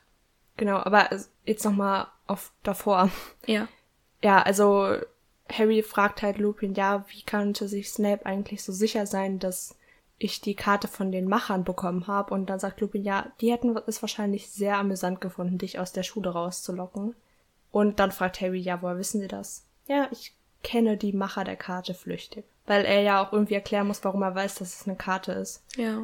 Und Lupin boxt ihn halt raus, indem er die Karte an sich nimmt und sagt, ja, ich untersuche die jetzt auf schwarzmagische Aktivitäten. Und dann kommt Ron noch, als sie noch ins Selbstbüro sind oder so, um die Ecke und sagt so, ja, ich habe Harry diese Sachen geschenkt. Die Als gehören, Mitbringsel genau, so von Hogsmeade, ja. auch richtig dumm. Der hat so nichts von dem Gespräch mitbekommen, rennt rein, außer Atem, so, ja, es ist alles so, wie Harry es gesagt hat, er ist unschuldig. Voll auffällig. Stimmt. Aber damit wären wir jetzt für das Buch, für diese Folge fertig und würden dann nochmal in den Film reinspringen. Ja. Da war ja die letzte Szene, Das wie sie mit Hagrid reden. ne? Genau. Genau, der zum Tode verurteilt wurde. Wie wir jetzt gerade im Buch durch Hermine erfahren haben. Kurzer Einschub aus dem Schnitt. Wir reden hier nicht von Hagrid, der zum Tode verurteilt wird. Hiermit ist natürlich Seidenschnabel gemeint. Und die nächste Szene im Film ist erstmal so ein Schwenk durch die leere Halle, leerer Gemeinschaftsraum und dann sieht man Harry nachts im Bett sitzen, wie er die Karte anguckt und Ron wacht auf und sagt, die Spinnen wollen, dass er steppt. Und ich habe im Deutschen immer verstanden, dass er einfach sterben komisch ausspricht. Ich dachte immer, der sagt, die wollen, dass ich sterbe. Ich will aber nicht sterben. so. Und erst als ich im Englischen das mit Tap Dance verstanden habe, ähm, wurde mir klar, dass es im Deutschen halt wörtlich übersetzt wurde mit Steppen. Wow. Ja, das war eine Revelation. Und Harry direkt richtig schlagfertig, ja, dann sag ihn halt, dass du nicht steppen willst. So. Ah, das mache ich. Ich sag's Ihnen morgen. Das ist richtig, richtig geil. Ja, auf jeden Fall sieht Harry dann Peter Pettigrew auf der Karte und macht sich auf, ohne Tarnumhang oder sonst was, durch die Gänge zu spazieren. Richtig guter Plan, Harry. Weil Ähm, es ist so dunkel, trotz halt, trotz Lumos. ja, es ist in voll ne- In dem gruselig. Schloss, ich würde nie wieder zurückfinden. So. Ja gut, er kennt sich auch, er hat ja auch die Karte. Also er findet den Weg gut, denke ich. Aber auch jetzt, wie er Peter Pettigrew immer näher kommen sieht, das ist Ja. schon gruselig. Es ist auch schon so gesteigerte Spannung, so Ja. mit der Musik, glaube ich auch. Dann hört man so das Tappeln Mhm. und dann dreht er sich so um und sieht sich selbst im Spiegel und erschreckt voll. Das ist schon gut gemacht. Und dann kommt halt Snape um die Ecke. Also Peter Pettigrew war halt nicht in physischer Form da, oder zumindest denkt er das. Auf der Karte hat er ihn gesehen, aber nicht im echten Leben. Und dann kommt Snape um die Ecke. Ähm, Ja, also die Karte beleidigt Snape, indem sie sagt, er soll sein abnormal langes Riechorgan aus den Angelegenheiten anderer Leute halten. raushalten. Und dann kommt auf einmal Lupin von hinten an. So, warum sind die alle nachts auf den Beinen? Wobei das kommt öfter in den Büchern vor, dass die st- rumstromern und so die Gänge überwachen. Im vierten Teil ja auch nochmal. Ja. Stimmt, ja, die müssen ja die Gänge überwachen. Ja. Das ergibt Sinn. Ja. Ja. Und Lupin wird dann auch erstmal wieder von Snape so fast entblößt oder zumindest, ja gut. Entblößt. Nein, für Leute, die es wissen, ist es dann so ein Hint, aber äh, er sagt halt so, und was machen wir hier im Mondlicht? Echt? Das ist Lupin. mir nie aufgefallen. Ja, Und Lupin nimmt Harry dann, genau, er nimmt die Karte an sich und entreißt die Snape dann sozusagen wieder so ein bisschen und sagt so, nee, ich kümmere mein mich. Spezialgebiet. Was ja auch stimmt. Ja, stimmt. Und dann nimmt er Harry mit in ein leeres Klassenzimmer und sagt In sein ihm, Klassenzimmer. Genau. Und sagt ihm dann nochmal das, was er eben auch im Buch sagt. Hör mal, deine Eltern haben sich geopfert für dich und so dankst du denen. Ja, Und das ist wirklich, Harry fühlt sich richtig, mies. genau, weil es sein Lieblingslehrer ist und der den so was Wahres gesagt hat. Und da denkt er halt so das erste Mal über seine Actions nach. Ja. Aber man erfährt nicht, dass äh, Lupin einer, ähm, die Macher der Karte kennt oder irgendwie. Ja. Woher er weiß, was das ist. Das ist sowas, das, das dichtet man, wenn man die Bücher kennt, einfach dazu und fragt da auch nicht weiter. Hinterfragt es nicht. Ja. Und dann macht er noch den Scherz, ähm, mach keine Umwege auf dem Weg zum Schlafsaal, ansonsten sehe ich das genau. Ja, und da sagt Harry so, ich habe da jemanden gesehen, der eigentlich tot ist. Und zwar Peter Pettigrew. Und Lupin direkt, das, Das, ist, wohl voll- kaum möglich. Mann, ja. Mir ist es jetzt nicht mehr so schnell eingefallen. Was es aber für ein Moment für ihn gewesen sein muss, weil da war das war der Moment, wo er gewusst hat, oh mein Gott, ich glaube, ich habe einen Fehler gemacht. Und der Moment kommt im Buch nicht. Nee, Und das finde ich cool, weil wenn du es wenn du's weißt, was das für ihn bedeutet, dann ist das so voll der krasse Moment. Und ähm, im Buch kriegt man dann nur später mit, also aus seiner Sicht, wie er erzählt, wie ihm alles klar geworden ist, aber das ist so. Wissen Oh, wow. wir im Film jetzt eigentlich, dass Peter Pettigrew auch ein Freund von Harrys Eltern war? Nee, ne? Doch. Also im drei Besen wurde gesagt, er hing immer am Rockzipfel von Sirius Ach, okay, und ja James. gut. Dann, dann ergibt's Sinn, ja. Ja. Okay. Damit haben wir das Ende der heutigen Folge erreicht. Ja. Die nächste wird auch noch mal richtig lang. Ja, auch wenn es noch ganz kleines Stück vom Buch ist. Weil so wenig ist es gar nicht. Ich dachte irgendwie immer, es wäre wenig. Da passiert halt jetzt alles an einem Tag. Stimmt, das ist so richtig stressig. Ja, und dann gehen wir auch nochmal in der Zeit zurück. Spoiler. Und dann, ja, werden sich viele Sachen enthüllen. Und wir werden weinen. Wir haben eigentlich schon alles enthüllt. Let's Ja, be real. Das stimmt. Wir werden weinen, ja, ja, ja. Schwierig. Ich freue mich trotzdem drauf. Ich auch. Und dann kommt der vierte. Da freue ich mich auf eine andere Weise drauf. Weil ich hasse den vierten Film und das wird Spaß machen, den zu bashen. Ja. ich mag das vierte Buch auch nicht, also. Doch, ich liebe das vierte Buch, deswegen ist es auch so der krasse Gegensatz. Ist mein unliebster Film und eins der liebsten Bücher. Doch, ich mag das Buch. Was laber ich? Ich glaube, der Film hat mir das Buch versaut. Aber es gibt so viel, was da rausgelassen wird und ich liebe auch einfach so das Trimagische Turnier. Und es ist halt mega actionreich. ja, Ich meine, es ist der erste Film, in dem wirklich was Schlimmes, Schlimmes, Schlimmes passiert. das ist halt schon deutlich mehr weg von so dem Kinderbuch äh, Flair, was die ersten beiden hatten. Der dritte geht auch schon in die Richtung, jetzt auch gerade am Ende. Aber äh, der vierte ist halt viel mehr so Richtung Young Adult. Ja, weil da auch das erste Mal so Romantic-Zeug kommt. Ja, ja, ja. Da geht's ab. Das wird schön. Aber warum reden wir schon über den vierten Teil? Wir sind Ich weiß nicht. fertig. Also nächste Woche geht's äh, um das Ende vom dritten und Wenn ich mit dem Schneiden hinterherkomme. stimmt. Also, Die nächste Folge. genau. Nicht in der nächsten Woche. Gibt's sonst noch was zu sagen? Ich glaube nicht. Gut, dann würde ich sagen, trinkt alle fleißig euren Wolfsbane-Trank. Wolfsbandtrank. Wolfsbane-Trank auf Englisch. Wolfs, mir ist gerade tatsächlich nicht das deutsche Es Wort ist, es eingefallen. ist fast genau dasselbe, deswegen Ja. habe ich's gesagt.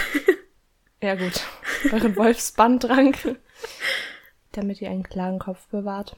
ja. Und dann sehen wir uns. In der heulenden Hütte wieder. Stimmt, Na, fast. fast. Erst noch mal kurz in Hogwarts. Okay, passt auf euch auf. Passt du auch auf dich auf, Elise. Ich versuch's. Bis zum nächsten Mal.